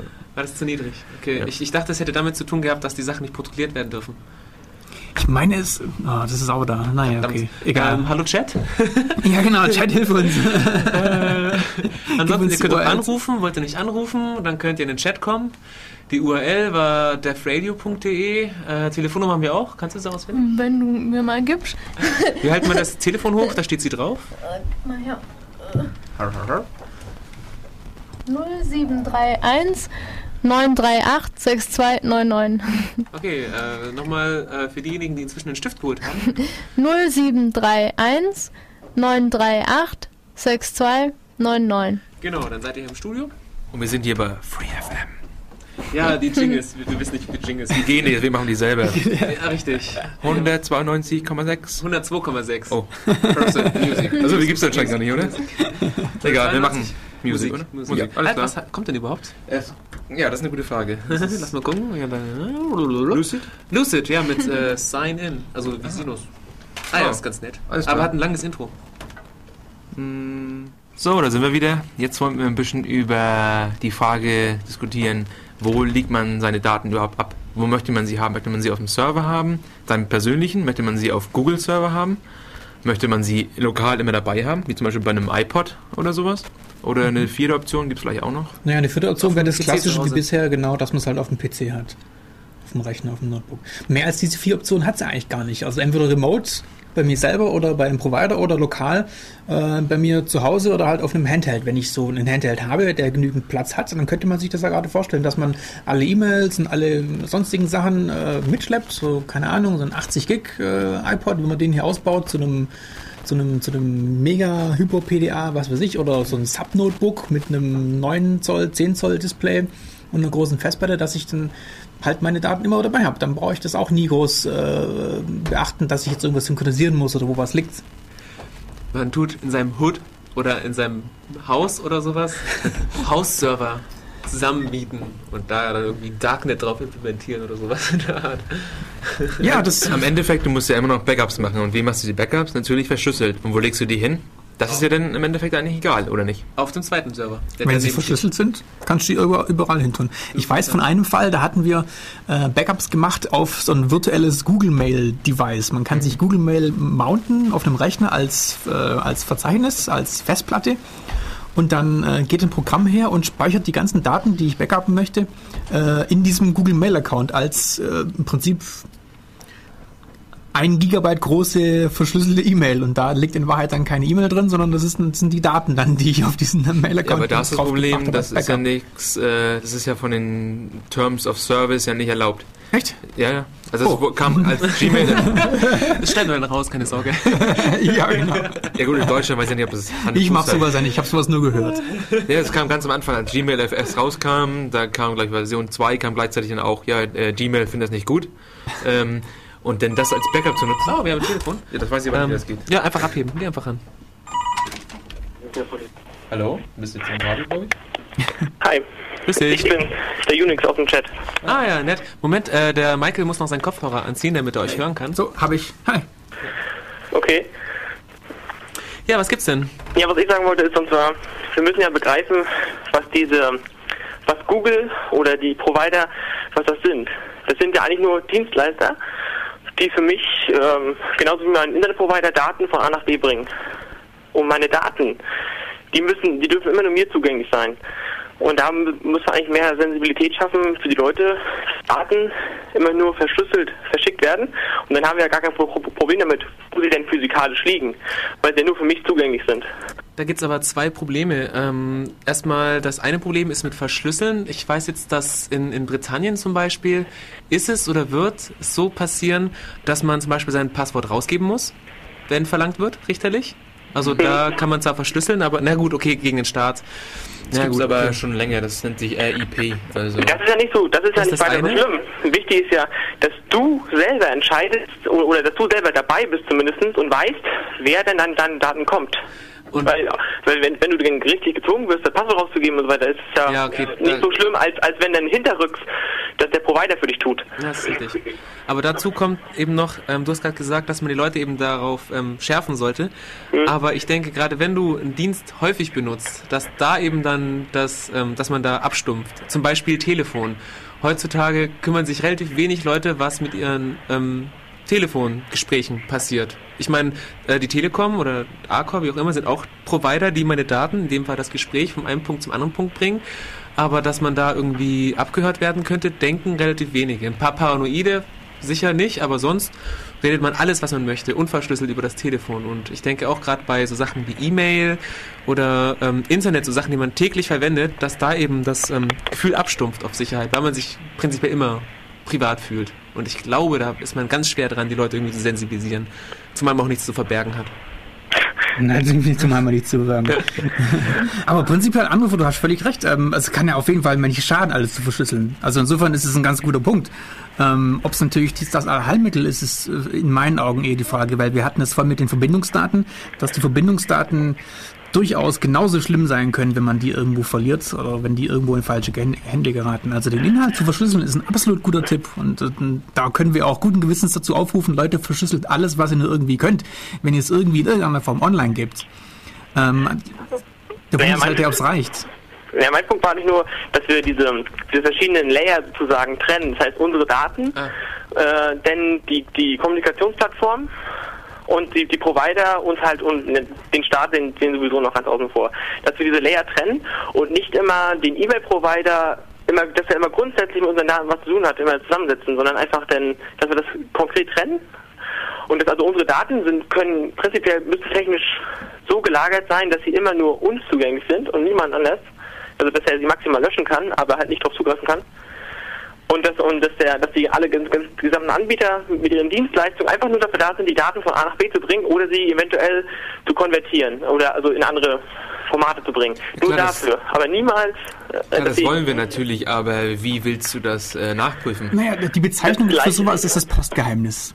Nee, sowas das gibt es ja theoretisch. Ja, das Postgeheimnis zum Beispiel, aber das gleiche wäre ja auch das mit dem, dass ja diese ganzen Protokolle total, also man hat sich das mal gedacht, um, wie gesagt, um öffentlich Dokumente auszutauschen unter Forschern, dafür wurde es ja mal entwickelt, das HTTP und heute machen wir damit Sachen, die, äh, was einfach nur Hack sind. Irgendjemand hat mal gesagt, ey, guck mal hier, ich kann mit den, den Sachen, kann ich das und das er, erreichen, was in, im ersten Moment ein cooler Hack ist. Aber sobald das irgendwelche Marketingleute sehen, irgendwelche Firmenbosse und dann aufs Geld schauen, dann, dann halt einfach nur da oben drauf bauen, auf, auf Zwang, ohne darauf zu achten, dass es dann auch noch vernünftig ist. Sondern wir brauchen einfach vernünftige Protokolle, auch eine vernünftige Gesetzeslage, was mit Daten ist, wer Daten äh, erheben darf und wer sie verarbeitet weitergeben darf. Also das muss eigentlich richtig neu designt werden und allgemein auch, nicht nur jetzt für Internet, sondern für Telefon, Internet, für sämtliche digitale Kommunikation eigentlich.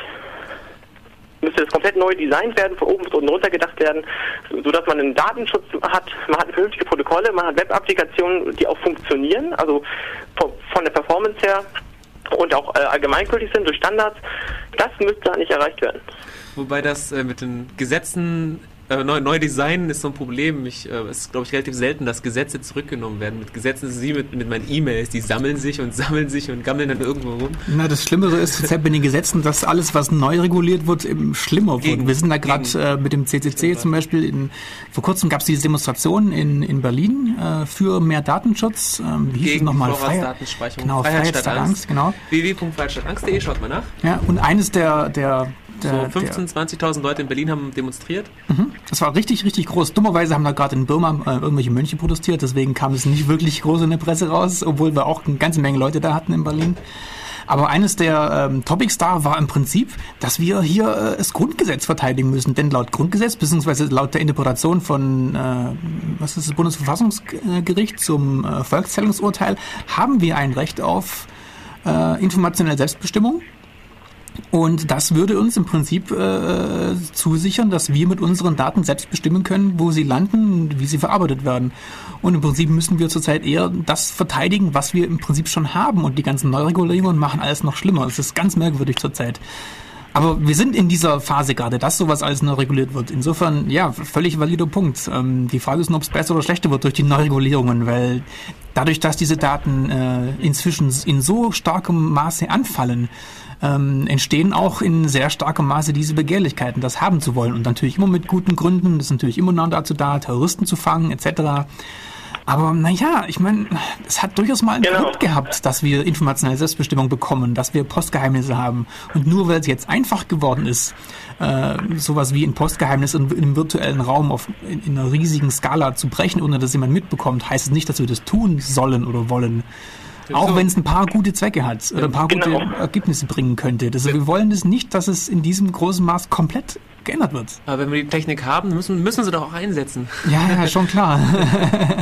Nee, aber das ist, das ist genau richtig. Und den Punkt, den du gerade angesprochen hast, ich glaube, der ist, der ist wichtiger als alles, was wir bisher besprochen haben. Und zwar, dass diese, dies, dieses, dieses, diese Information, so diese, der Datenschutz, das ist nichts, was wir haben wollen, sondern was wir eigentlich schon haben, ja, also nur verteidigen müssen. Und die Gegner aus Wirtschaft und Politik äh, wollen uns ja nur einmal einreden, dass wir da irgendetwas haben wollen, was es noch nicht gibt und dass wir damit äh, irgendwas Böses wollen.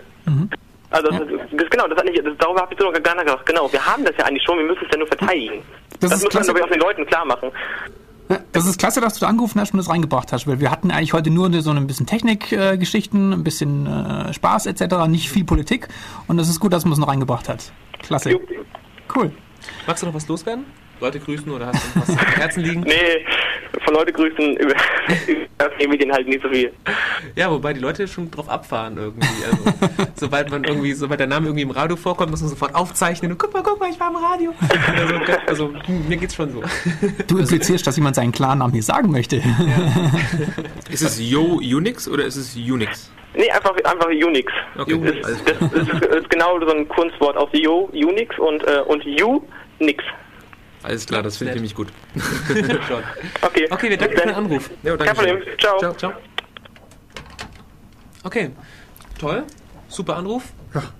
Ruft nochmal an. So, sowas haben wir echt gern. Finde ich gut.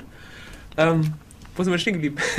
Ich weiß es nicht, aber ich kann. Äh, mir ist gerade eingefallen, als wir schon fast fertig waren hier. ähm, Es gibt, glaube ich, auch von technischer Seite, also nicht nur von politischer Seite her, ein, ein, ein, ein Projekt, wobei das nicht eingeschlafen ist, die P3P, die Privacy Blablub Protection Extensions, äh, die sich darum drehen, auf technischer Ebene Daten äh, beim Provider zu deklarieren als privat oder öffentlich.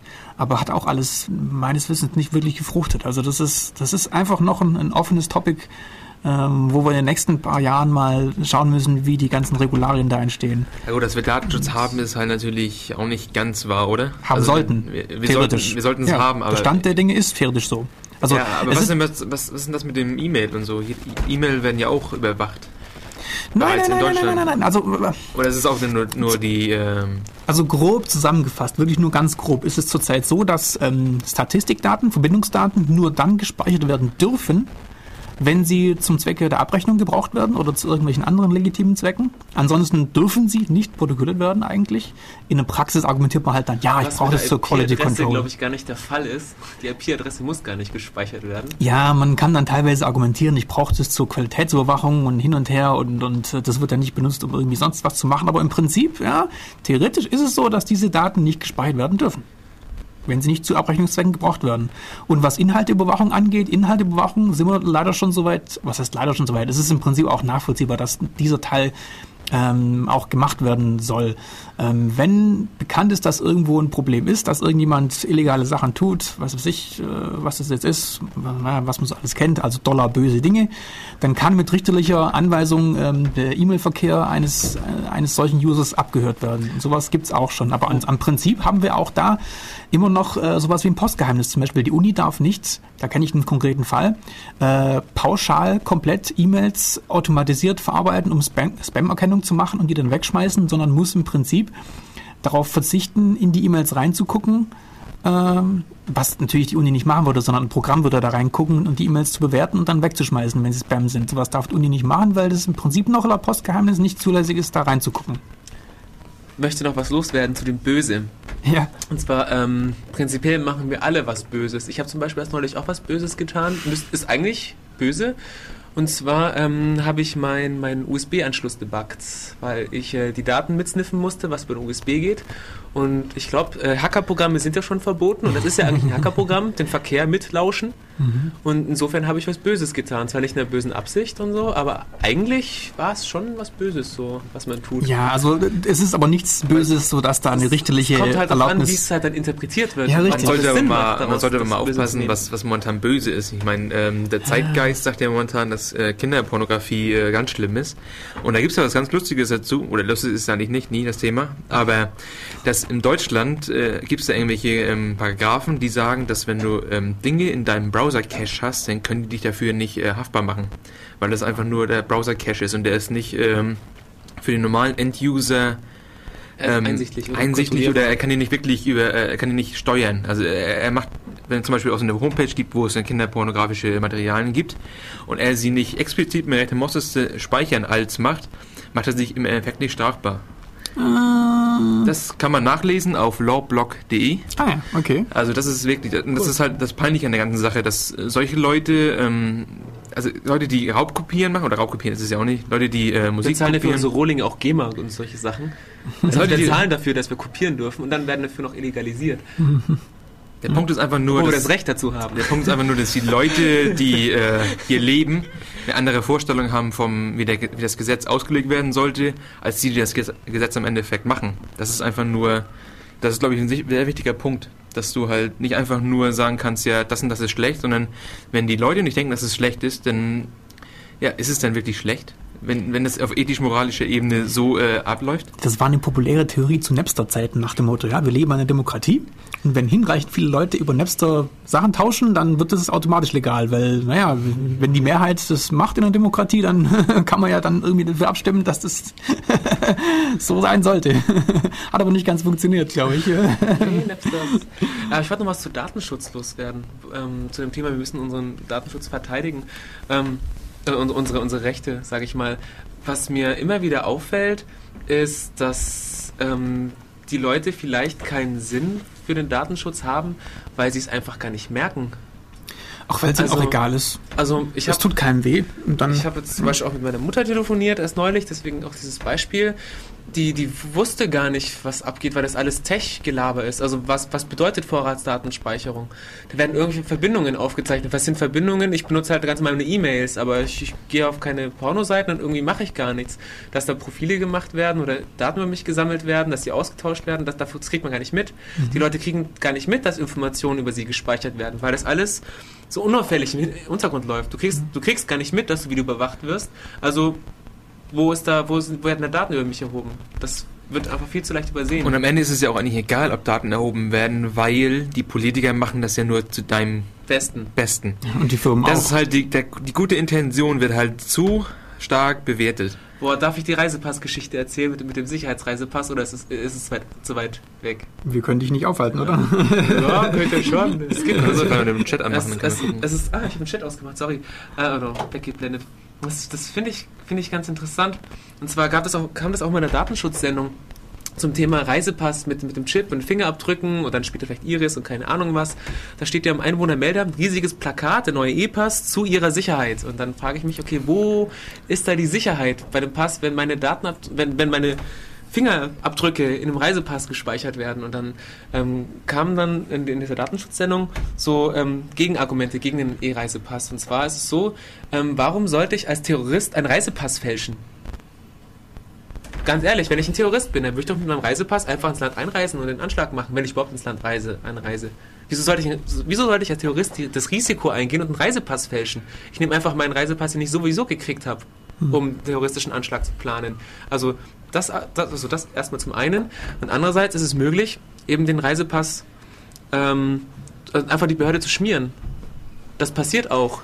Dass man Kohle zahlt, man kriegt einen gültigen Reisepass, aber der ist gefälscht. Das wird mit Chip genauso funktionieren. Das ganze Szenario das, ist Täter, also überhaupt das, nicht abgedeckt. Das ja, dritte, das, der dritte Punkt ist, ähm, äh, der Reisepass ist ja ein Dokument und es sollte halt super gültig sein. Das Problem ist, dass der Chip äh, defekt sein kann. Der kann kaputt gehen. Äh, der Reisepass ist aber immer noch gültig mit kaputten Chip.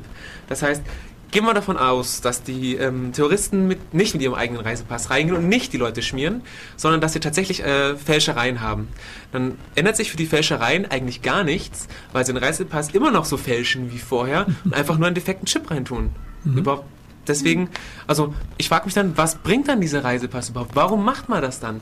Und dann äh, kam eben, habe ich, ich weiß nicht mehr wo, ähm, folgende, folgende Hintergrundinformationen, die dem Ganzen ein bisschen Sinn gibt. Und zwar, wer macht den Reisepass?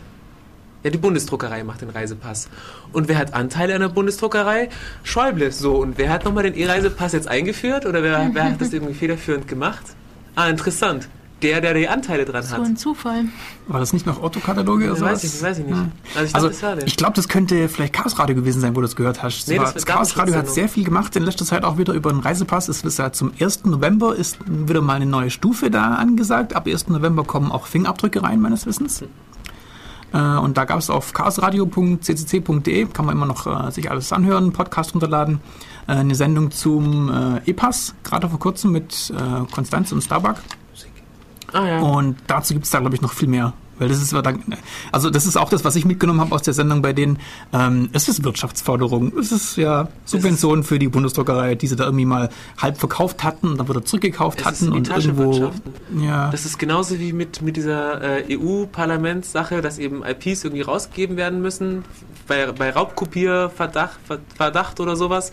Und irgendwie die Frau, die das federführend gemacht hat, ist die Ehefrau vom Universal-Chef. so was sollte verboten werden. Wir sind jetzt sehr stark am Entschuldigung, ja, genau. Wir, wir, wir machen gleich ein bisschen äh, Musik und dann Ah, überlegen ah, wir. Chili, Chili. Ja, nicht, nicht Schweible. wir Entschuldigung. machen ein bisschen Musik und dann kriegen wir das, alles hin hier, würde ich sagen. Ja, jetzt klingt Okay, entschuldige. Bis später. So, das war ein abruptes Ende. Hallo, jetzt sind wir in den letzten 10 Minuten von Def Radio, bis unser Nachfolger dann kommt. Technik haben wir jetzt relativ viel verschwiegen. Sollen wir sie noch weiter verschweigen oder, oder haben wir noch irgendwas Sinnvolleres zu sagen, Also- bevor wir.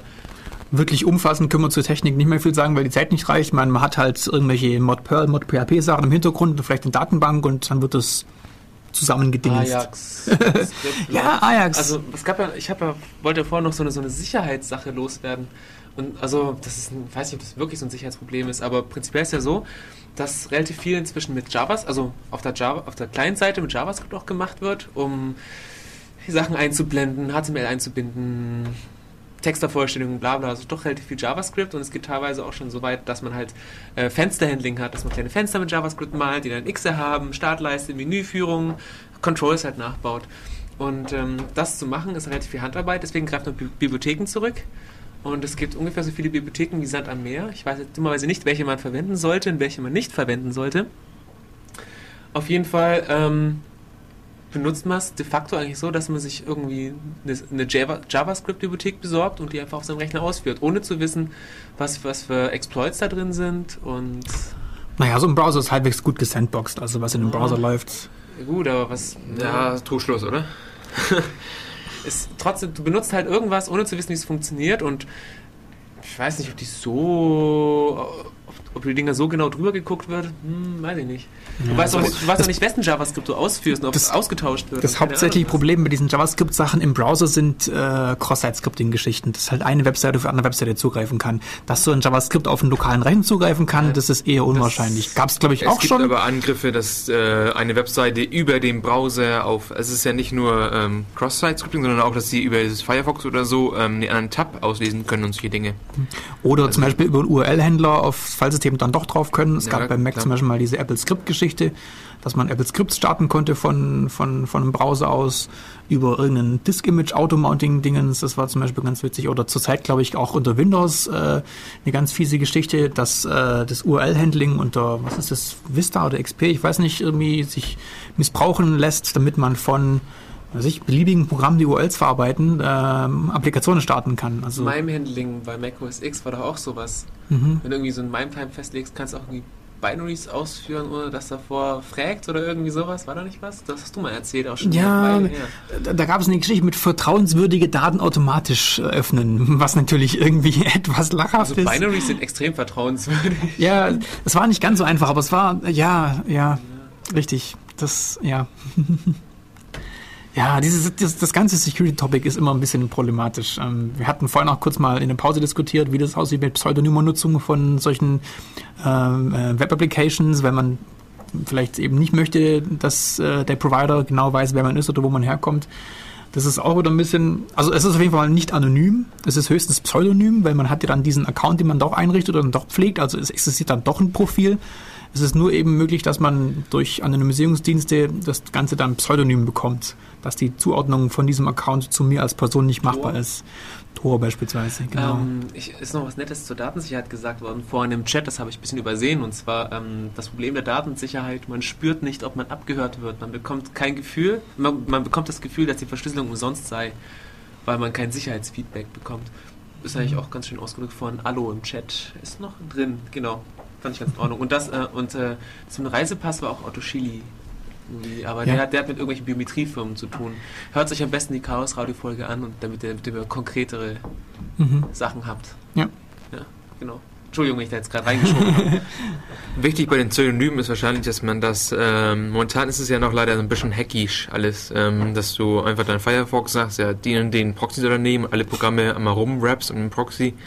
Ähm, besser wäre das wahrscheinlich für den End-User, dass es da äh, virtuelle Maschinen gibt und du hast halt ein Pseudonym in dem System und dann bist halt immer eigentlich der, dass du halt einfach das ist glaube ich von einem, das ist glaube ich aber schon Ideen, die sind schon etwas älter und das ist glaube ich, wo, wo die momentan auch ihren Fokus hinlegen, weil du musst irgendwie trennen können, wer du bist und deswegen, das kann man am besten eigentlich, indem du halt virtuelle Maschinen hast. Du hast, der Browser ist immer die Person oder dieses Environment ist immer der und das andere Environment ist immer der. Anders, ähm, ansonsten, wenn du das vermischt, hast du halt immer Pech gehabt. Weil wenn du zum Beispiel Tor nutzt und deine E-Mails abholst einmal und einmal nicht mit Tor, dann wissen die gleich, okay, das ist der und der User. Und Mhm. du musst halt sehr aufpassen. Aber das ist natürlich wieder, wie paranoid bist du? Also das ist deswegen, glaube ich, Maschinen sind, glaube ich, der Weg, dass du das halt irgendwie so weg abstrahierst, dass du immer sagst, okay, wenn ich immer mit diesem blauen Hintergrund äh, surf, dann ist es Person X, dann ist es Peter Hansen. Und mit dem grünen Hintergrund ist es immer Petra Hansen. Profile halt. Genau, du musst die Profile Jeder, halt. jeder hat sein Profil. Also es gibt auch so die Sachen, dass jeder seinen Programmierstil hat, Ja. anscheinend, aber hm, da bin ich vorsichtig. Aber gab es auch schon, dass Leute halt anhand ihres Programmierstils Stils erkannt worden Mhm. sind. Also ich kenne schon so ein paar Leute in ihren Stil. Das heißt, wenn, wenn du ein Programm von denen siehst und die sagen, sie hätten das programmiert, dann kann ich sagen, "Hm, sieht aber nicht aus wie dein Stil, Ja. weil du benutzt Es diesen, diese Klammern nicht oder irgendwas. Es gibt sowas mit der Art, wie jemand die Tastatur benutzt. Äh, Man kann mehr oder weniger gut oder schnell ähm, zehn Finger schreiben oder bestimmte ähm, ähm, Buchstabenfolgen hat man halt irgendwie äh, schneller drauf als andere und anhand von solchen Metadaten gibt es, glaube ich, auch Programme, die Personen erkennen können und das zurückführen können. Und da ist jetzt die Angst, wenn du JavaScript hast und eine kleine Textbox ausfüllst, wie viel Information kannst du da rausziehen? ja. Also eine Also- Textbox wahrscheinlich nicht, aber wenn du schon Ja. größeren Text, einen Blog oder so, äh, so einen Ja. Freedom-Blog äh, aus, äh, ja, schreibst, ja, Es ist halt letztendlich schwer, sich gegen den Anbieter von einem Dienst zu wehren, bei dem du einen Account hast. Es ist halbwegs äh, mö- möglich und sinnvoll, unterwegs das Abhören äh, ähm, zu verhindern. Aber wirklich gegen den Anbieter des Dienstes vorzugehen, ist es halbwegs schwer. Ich kenne es äh, aus dem Kontext von Browser-Games auch. Da gibt es äh, äh, Betreiber, die sehr große Anstrengungen darauf verwenden, zu erkennen, ob ähm, äh, zwei Spiele wirklich von unterschiedlichen Menschen bet äh, betrieben werden oder ob da zwei Accounts vielleicht von einem betrieben werden. Das nennt sich dann Multi. Oder ob äh, ein, ein Spieler-Account vielleicht von einem Bot äh, betrieben wird. Das ist auch Schummeln. Da wird sehr viel gemacht, um das zu erkennen. Und da kann man auch als, ähm, als Anbieter halbwegs was machen, um, um da was rauszukriegen. Bis hin dazu gab es vor kurzem mal ähm, äh, eine Meldung, dass Leute, die Tor benutzen, trotzdem ähm, erkannt werden können, dadurch, dass im Browser vielleicht irgendwelche. Flash-Plugins sind oder Caches, die man auslesen kann oder sonstige Geschichten. So, jetzt haben wir noch man das auch 30 noch Sekunden, jetzt äh, müssen wir langsam zum Schluss kommen. Okay, ja. Entschuldige, wenn ich da jetzt wieder mal reinfall. Ähm, okay, wir brechen hier ab, sag Ja. ich mal. Ja, was wir nicht gemacht haben, war, wofür Browser-Apps sich nicht eignen. Aber wir hatten im Prinzip schon gesagt, dass man eigentlich alles machen kann. Das ist bloß die Frage, wie sinnvoll es ist. Also, ja. du kannst halt keine Server in Browser-Apps machen, würde ich wahrscheinlich sagen. Serverzugriff über Browser-Apps, ja. Es gibt Du bis hin halt zu, keine massive distributed äh, Systeme in Browser-Apps. Okay. naja, es ist Cloud Computing im besten Sinne. Du hast irgendwo eine Wolke, irgendwo einen Serverdienst und der macht irgendwas. Aber Ja, gut. Ähm, dann, dann verweisen wir auf nächste, Auf Montag? die nächste Folge. Auf Montag? Ja. Ist Seminar oder normales Treffen? Äh, ich glaube Seminar. Äh, nee, nee, nee, Treffen, Treffen, Treffen. Morgen Treffen, normales Treffen, 8 Uhr. Äh, da geht die Pizzaliste raus. Kaffee Einstein oben in der Uni. Ja. Ähm, Kaffee Einstein. Ansonsten guckt auf der Homepage ulm.ccc.de, findet ihr nochmal alles Nötige. Ähm, dann Zwei Wochen noch, noch? hier. in zwei Wochen, nächste Sendung. 13 Uhr war es, nicht wahr? Ja, schon. Thema haben wir schon fast, also eventuell Also ich bin mir ganz sicher, was wir machen. Ah, ganz ähm, Kreuzzüge, Computer Wars, Ja. VI, VS Emacs, VS Windows und so weiter und so fort. Was es alles Sachen. gibt. Und Also, was gut und schlecht ist. So, jetzt ist aber schon unser Nachfolger da, schon seit, äh, ja, äh, es sind jetzt 1 Minute 30 Sekunden, glaube ich. ähm, jetzt Alternative Crash. Und der legt dann gleich los. Wir sagen Tschüss, macht's gut. Ciao. Und äh, CD3 würde ich sagen. Gleich hochziehen, gell? äh, Okay.